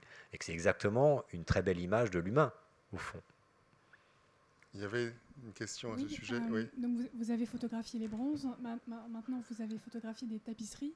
Est-ce que euh, justement, l'occasion de, de l'exposition dans laquelle euh, s'inscrit cette euh, table ronde, est-ce que vous avez, est-ce que ça vous intéresserait d'aller, je sais pas, à la National Portrait Gallery à Londres, qui a une, une collection immense de, de portraits depuis, depuis les premiers portraits royaux jusqu'à des portraits d'ailleurs aujourd'hui? Ils ont une collection par exemple avec des, des tirages de d'Andy Warhol et, et de, de- de Marilyn Monroe, etc. Enfin, il y a des portraits euh, extrêmement variés. Est-ce que, est-ce que ça vous intéresserait maintenant de travailler sur ce type de support ou est-ce que vous voudriez parler peut-être de l'exposition des Tudors, euh, puisque vous avez dit que vous, aviez été euh, juste On y allait tout, tout à l'heure, ouais. l'après-midi voilà, Ouais. à, à l'expo. Enfin, est-ce que ce serait un, un support qui pourrait vous intéresser? Alors déjà sur le support, j'ai du mal avec la- la- les deux dimensions au fond. Ce qui est intéressant, c'est l'espace. Et pour la exactement. En même temps, la tapisserie n'est pas en deux dimensions parce que euh, elle est jamais parfaitement plane. Elle fait des petits, c'est comme un rideau quoi, si vous voulez. Donc euh, euh, au fond, on peut jouer sur la netteté. Euh, la netteté, là encore, les choses se refusent à vous. Voyez, Euh, c'est-à-dire qu'on n'est pas net partout tout le temps. Donc euh, il y a un jeu qui m'intéresse. hein. Et en fait, j'ai demandé tout à l'heure à la directrice, et grâce à vous, elle va pouvoir refuser, yeah, du musée du Luxembourg, ici présente, de pouvoir venir en fait dans l'exposition pour, euh, pour pouvoir photographier ces tableaux que je trouve effectivement incroyables, quoi. Sur lesquels d'ailleurs le temps aussi a fait son effet, peut-être que les restaurateurs hurleraient, mais, mais moi, ce qui m'intéresse, c'est les craquelures, c'est tout ce qui n'est pas parfait, au fond. Donc, voilà, je ne vais pas aller photographier Marilyn Monroe, qui ne m'intéresse pas des masses. Hein, mais, si je puis me permettre, c'est une réflexion aussi qu'ont les restaurateurs d'art qui, quand ils, quand ils restaurent des tableaux, notamment, je dis ça parce que j'ai eu la chance d'aller il y a quelques jours au C2RMF, donc, mmh. qui est le centre de conservation et de restauration des musées de France. Et euh, les, restaurateurs ont justement ce dialogue avec euh, les objets qu'ils restaurent, et notamment les peintures, qui est on va restaurer ce qui. Enfin, la, limite est très floue entre ce qu'on va restaurer et ce qu'on va conserver pour euh, effectivement rester dans l'optique de oui, le temps passe et, oui, les, objets. Les, matériaux fatiguent. Il y a plein de contre-exemples hein, que je pourrais vous donner où les restaurateurs ont fait des, choses qui, ah, moi, me semblent pas formidables. Mais, mais voilà, après, c'est des Un autre sujet, oui. Mais, voilà.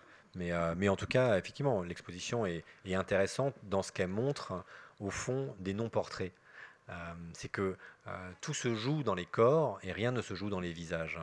Euh, que ce soit Elisabeth, surtout, je dire, tout au long de sa vie, au fond, les tenues changent le visage ne change pas, il, ne se passe rien dans le regard de ces gens.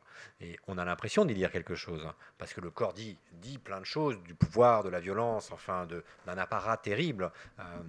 mais si vous regardez bien les visages, ils sont très caricaturés dire, parce que on est pris par des normes, parce que voilà, on représente pas le souverain comme ça. Voilà. Mais euh, donc ça, j'ai trouvé ça passionnant dans l'exposition. Mais euh, il y a quelque chose de figé en même temps dans vos photos, euh, notamment les figures de pouvoir. Là. cette lumière blafarde, tu en disais tout à l'heure, c'est, enfin moi, ça me donne l'impression presque des fois d'un masque mortuaire, même s'il se passe quelque chose dans les yeux. au final, cette lumière, et il y a finalement, c'est une matière. Vous parlez de matière, de chair intéressante, mais c'est une matière qui est peu vivante finalement, je trouve, quand on la regarde comme ça. Mmh. Mmh. C'est le principe de la photographie. Oui, euh, et c'est ce que j'aime bien. Moi, je dis que je fais un sport de loser. C'est-à-dire que dans le monde d'aujourd'hui, vous voyez, c'est nul de faire de la photo. Aujourd'hui, euh, vous avez un type au ralenti qui, qui, bouge comme ça, les balles passent comme ça, hyper difficile, très très doucement. Il y a une blonde au gros sein qui passe en arrière-plan et vous avez de la musique, évidemment, parce que vous n'avez pas besoin de penser. Ça s'appelle le cinéma. Euh, euh, et, et, non, j'adore le cinéma, hein, mais je veux dire, je parle d'un certain type de cinéma. Et, du coup, moi, quand j'ai vu un film, oh, j'ai trouvé ça génial et je me souviens de rien. Et, je trouve que la photographie, parce que c'est un sport très très pauvre au fond, c'est une discipline extrêmement pauvre. J'appuie sur un bouton, ça fixe quelque chose. Matériellement, euh, ça fait même pas un millimètre d'épaisseur. Et du coup, qu'est-ce que c'est que ça? Voilà. C'est exactement le pendant. C'est pour ça que je suis content qu'Adrien soit là pour, pour, pour, parler avec moi. C'est que, euh, au fond, la photographie ne fait appel qu'à un sens, qui est la vue. La lecture, c'est pas tout à fait le même sens, mais encore, quand on lit un livre, on, se crée des images. Oui, moi, le conte de Monte Cristo, j'irai jamais le voir au cinéma, parce que pour moi, le conte de, pour moi, Edmond Dantès, il peut pas ressembler euh, euh, à la petite star française qui est blonde euh, avec pas de poils sur la poitrine. Vous voyez, c'est pas possible. Et, du coup, on se fait ses propres fantasmes, ses propres représentations. Et que je trouve que ça, dans ce monde d'aujourd'hui, qui est un monde de flux, un monde où on consomme des images, notamment photographiques, mais pas que. À force de consommer des images, qu'elles soient fixes ou mobiles, moi je me suis rendu compte que je me souvenais plus de rien. Avant, je lisais des journaux, des vrais journaux avec du papier. À la fin de la journée, je me souvenais de deux, trois articles. Quoi. Et puis après, je me suis mis à lire euh, euh, sur Internet des journaux, et j'ai lu, je lis 50 articles dans la journée. Et le soir, dans mon lit, je me dis, mais qu'est-ce que j'ai lu aujourd'hui? Je me souviens de rien ah si, il y a un avion qui est tombé quelque part. Vous voyez, quand il y a des grands événements, on se souvient vaguement. Mais sinon, c'est très intéressant comment la mémoire imprime, ou plutôt n'imprime pas, au fond, et que peut-être que la photographie peut permettre ça. Et que vous parliez de, je réagis sur ce que vous disiez, sur le fait que c'est figé. Et, là encore, je trouve ça intéressant, l'image, ontologiquement, euh, arrête le temps. elle fixe, elle fige. Et c'est quelque chose qui nous fait peur d'être fixé et figé, surtout dans ce monde aujourd'hui de flux. Euh, euh, et je demande et après je vous laisse parler, je, demande moi à mon sujet, en fait, de se figer avant que la photographie ne le fige lui-même. C'est ça, parce que finalement, les hommes de pouvoir, ils ont aussi envie d'être figés dans le temps hmm. pour qu'on se rappelle d'eux. Et c'est la problématique des portraits de pouvoir dans toute l'histoire de l'art et ce qu'on voit dans les Tudors aussi. C'est cette volonté de transmettre de génération et de hmm. laisser une trace. Un portrait qui est un portrait de cours. Mais finalement. Avant d'être un portrait de pouvoir. Mais finalement, Madame, vous aviez une, une question?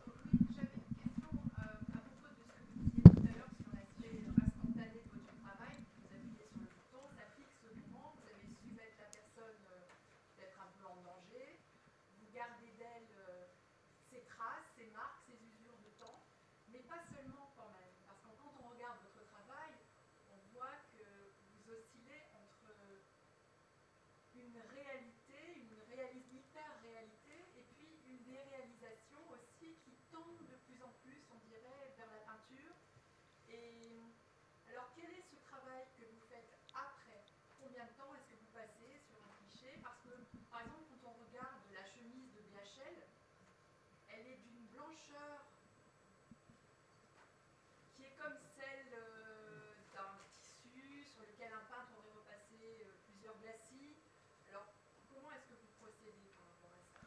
Je crois, qu'il a des chemises vraiment très blanches. Ouais. Alors, réponds. Il a un chouette tailleur. Je, lui- je lui demanderai son, euh, En fait, il y a beaucoup de travail sur les photographies. Il n'y a pas de retouche dans le sens où euh, euh, je ne vais pas truquer l'image, enlever des choses, mais je, travaille peut-être une centaine d'heures sur, un grand tirage. Chaque zone en fait est reprise précisément, euh, et je me pose plein de questions. Donc ça me trouble beaucoup, et je, travaille, je mets beaucoup de temps parce que en fait, à chaque fois, il faut apporter une réponse.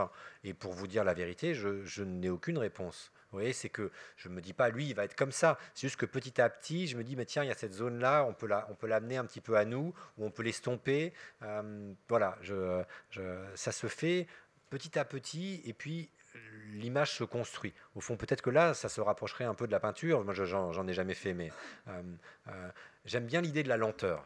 Et justement, ce travail que vous avez fait euh, au Louvre, est-ce qu'il a eu une influence vraiment importante dans la façon dont vous vous y êtes pris, peut-être après, euh, justement, vous travaillez, retravaillez vos portraits, euh, les mettre en scène Est-ce que ça a eu une incidence euh, particulière ça a changé beaucoup de choses dans les expositions. Parce qu'au fond, dans mes expositions, quand je ne fais pas des choses comme, comme ça qui relèvent plus de l'installation, euh, euh, je vais confronter des temporalités. Je confronte le pouvoir d'aujourd'hui, des visages d'aujourd'hui, avec une histoire du pouvoir. Qu'est-ce qui se passe quand vous, quand vous mettez en confrontation, euh, je vais ouvrir ce truc, comme ça vous, vous, verrez mieux, des empereurs romains, enfin un, empereur- un portrait d'empereur romain, avec comme ça euh, euh, des hommes de pouvoir d'aujourd'hui qui seraient comme des petites abeilles en fait qui viendraient euh, butiner. Quel lien on fait au fond J'ai du mal à faire deux choses en même temps, c'est pour ça que Moi, il me sur un reste, bouton, il hein. reste que 5 minutes, mais il me reste deux questions fondamentales et que je vais essayer de déstabiliser devant vous, Olivier Roller. Et ces deux questions fondamentales portent évidemment Oui, sur. quand on voit ce truc-là, par exemple, ça c'est ça c'est un- une, mise en page, c'est pas une exposition, mais voilà. Après, euh, pardon, comme ça, je- j'en profite Oui. pour euh, grappiller une minute sur Adrien, qui me posera la question après, et que là encore, on confronte BHL avec euh, euh, Louis XIV. C'est un sublime masque en cire fait du vivant de, Louis XIV, donc c'est l'exact profil du roi. Et, ce qui est étonnant, c'est de se dire que au fond, la stratégie de communication des deux est hyper maîtrisée et, n'est pas très éloignée. Alors, mes questions. Deux questions, je les pose en même temps et tu réponds comme tu veux. Il y a une personne qui n'a aucun pouvoir dans la société, mais qui peut-être a tout pouvoir sur toi, euh, c'est ta mère. Voilà, il va falloir que tu nous en parles. Première question. Tu la photographies beaucoup, tu ne nous en as rien dit jusqu'à présent. Il reste 4 minutes. Et puis, euh, deuxième question fondamentale, la place de l'autoportrait. Ouais. Voilà, le pouvoir sur toi-même et la manière dont tu te photographies. La mère, vous n'allez pas voir grand-chose, mais en fait, je photographie ma mère depuis, euh, depuis euh, presque 20 ans, Alors, de manière assez dépouillée et, et, et sans, au fond, langage. Il faut savoir que Hyacinthe Rigaud a laissé, je crois, deux très beaux portraits de sa mère. hein. Il y a le portrait de Louis XIV en costume de sacre, mais il y a aussi la mère de l'artiste par Rigaud. Moi, je- Alors. je, considère que la mère, euh, c'est le premier pouvoir, au fond, le, le pouvoir d'une mère sur son enfant, le regard que, ça porte, dont on se détache jamais. Euh, je trouvais ça intéressant de, dans une démarche euh, d'exposition plus périphérique. Souvent, quand vous exposez, les lieux sont assez grands et ils sont séparés par différents espaces. Et donc, ça me permet d'utiliser un espace vers la fin de l'exposition où je montre ces photographies-là qui sont de tout petits tirages, assez intimistes, qui sont juste directement punaisés au mur, euh, dégradables donc et fragiles, et histoire de symboliser que au fond, on fait tout ça pour ça. Et que, je vous citais l'exemple des, des financiers tout à l'heure, euh, un garçon qui est une- un, un cadre de la finance, je lui disais, mais, mais pourquoi tu es devenu banquier? Et il me disait, mais moi, mon père, c'était un grand intellectuel. Et ce champ-là, ça- il m'était exclu. Et pour arriver à son niveau, il fallait que je trouve quelque chose. Bon, j'ai trouvé la banque, quoi. Et, et- Et et quand ta mère voit les photos que tu fais d'elle Comment est-ce qu'elle. euh, Je cherchais à, à- habilement euh, non, non, détourner il reste le- deux minutes. Alors, Ah. roller, yak, yak, yak, allez. Ma mère, en fait, Voilà, euh, bah, J'applique la méthode roller. Je suis dans une famille qui, a- compris. qui- qui utilise peu le langage et euh, du coup elle dit pas grand chose. Est-elle dans euh, la salle ce soir? Non, non, non. Bon, alors vas-y, on t'écoute. Écoute, elle dit, non, sincèrement, elle dit rien. Je veux dire, je pense qu'elle est, elle est un peu embêtée parce qu'elle se voit pas euh, magnifiée et en même temps, euh, c'est pas banal quand même qu'on vous photographie euh, pendant 20 ou 30 ans. Et mon projet, je lui ai déjà annoncé, c'est de la photographier jusqu'à sa fin. Voilà. Et euh, je trouve ça très beau. C'est un- comme un hommage à elle. possible. Et, euh, voilà. Et- L'autoportrait. Et, et vous avez vu dans la séance avec euh, François Hollande, à la fin, je vais à côté de lui, dans, la ra- dans le rapport au pouvoir, à un moment donné, je me pose la question, je suis derrière mon appareil et rien ne peut m'arriver. Je veux dire que euh, la personne, si mon sujet commence à faire le kéké, s'il fait quelque chose qui ne me plaît pas, je vais tout de suite le remettre en place. Je me suis demandé, mais qu'est-ce qui se passe si maintenant je quitte le lieu du pouvoir, celui, du photographe, pour venir me mettre à côté de lui? Qu'est-ce qui se passe? Tu l'as fait avec Jeanne Moreau? Oui, j'ai fait ça avec plein. C'est la première fois que je l'ai Oui, fait. ouais. c'est là que tu as eu cette idée. et, et je me dis, qu'est-ce qui se passe? Est-ce que la personne va reprendre son attitude communicationnelle ou est-ce qu'elle va rester comme elle était sur les dernières images? Et ce qui est dingue, c'est que la plupart du temps, les gens, euh, je vous ai montré tout à l'heure là, la plupart du temps, les gens, au fond, eh ben, ne bougent pas. Ils restent exactement figés comme ils étaient. Et attends, on va déborder de, de 30 secondes, comme ça je vous montre quand même Il les te photos. reste euh, 45 secondes. L'autoportrait. Toi-même, le pouvoir que tu que tu t'accordes, le pouvoir que tu. Ah, c'est pas celle-là. Alors.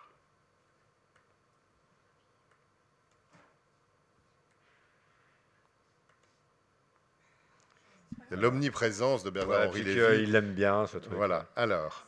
Voilà. Donc là, vous voyez plusieurs images. Donc à chaque fois, en fait, je change de place. hein. Et que je vous parlais du regard euh, tout au long de cette rencontre. Au fond, il y a un autre sens qu'on n'utilise pas, c'est le toucher. Dans notre société occidentale, toucher les gens, c'est un peu tabou. On peut se serrer la main, mais bon, ça reste euh, assez faible. Et je me dis, mais ok, j'ai eu le pouvoir sur eux, ils, ont accepté de, de répondre à mes exigences. Et, et est-ce que je peux aussi les toucher?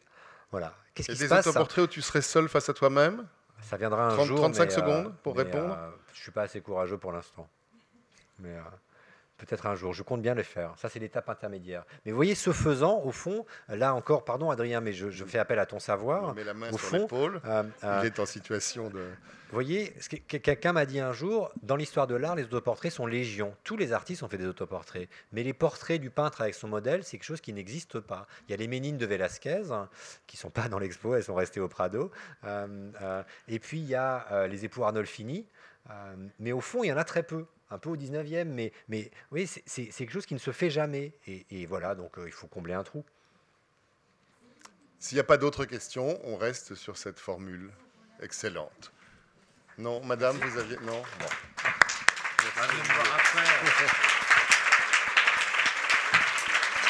Alors, on peut trouver ce, ce petit livre à la, à la sortie que l'artiste peut signer aussi, je crois. enfin, C'est déjà, fait, signé. Il oui, n'existe voilà. qu'à 50 exemplaires, c'est numéroté et signé. Et donc, ouais, il y en a vraiment peu. Voilà.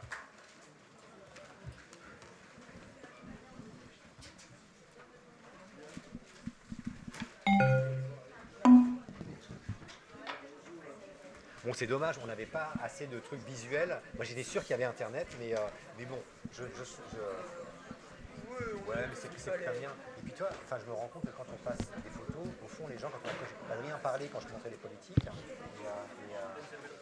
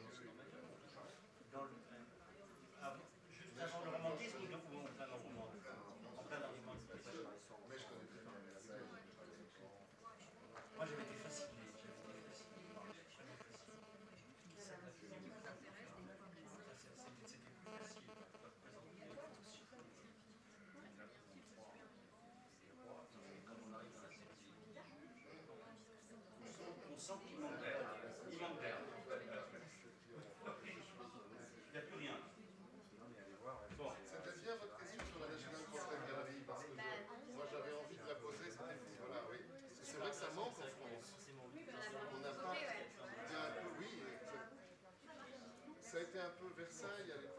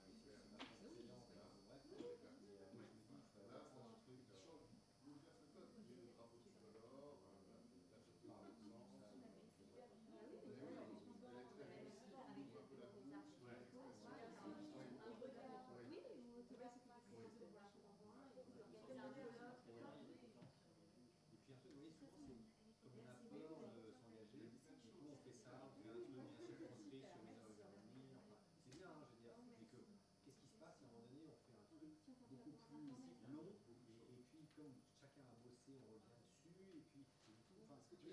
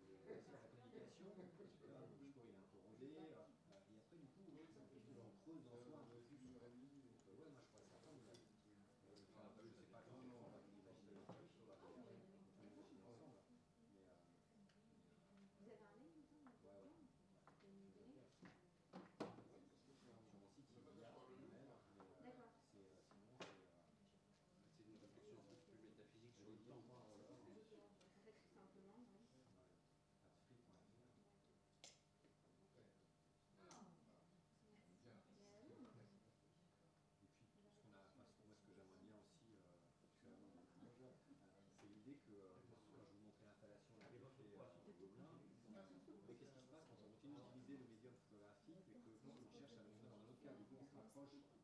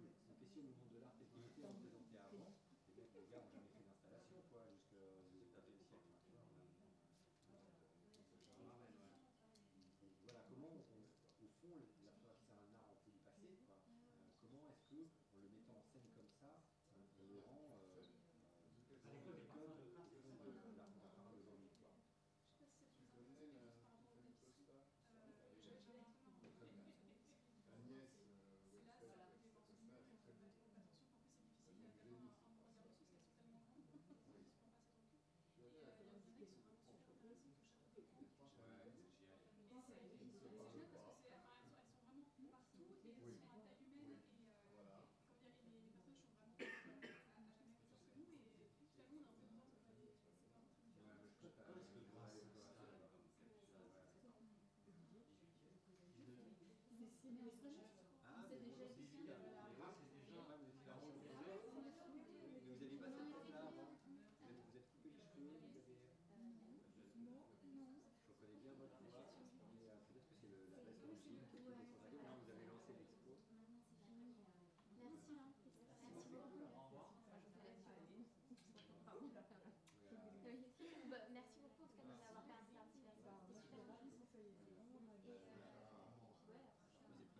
Et c'est oui, même on va regarder la présentation. Je pense que ça.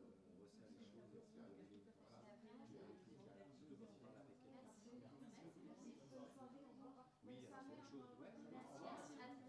n'hésitez pas, ça fait plaisir imagine des trucs bêtes. Comme c'est pas nécessaire, ça devient intéressant, c'est ça quand c'est pas scolaire le va du coup trouver autre chose.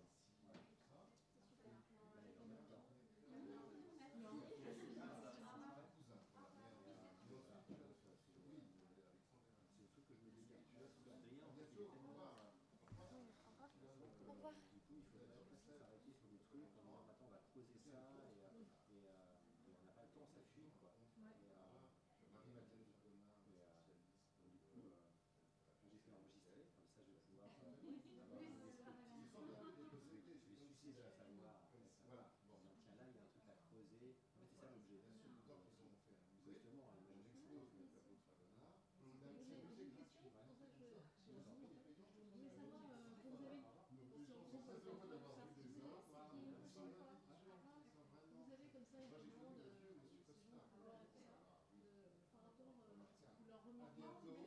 vous avez choisie ou est-ce que vous leur laissez une part de, de choix Donc la salle était bien. En fait, ce qui se passe, c'est que ce travail est très à de la commande. Je les contacte en leur disant venez à mon atelier pour être photographié.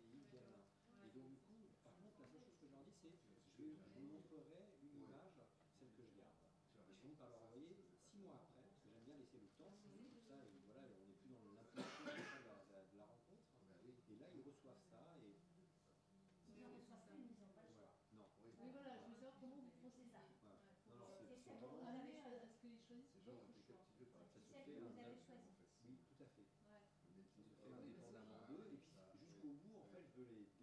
de ce qu'ils ont l'habitude de posséder.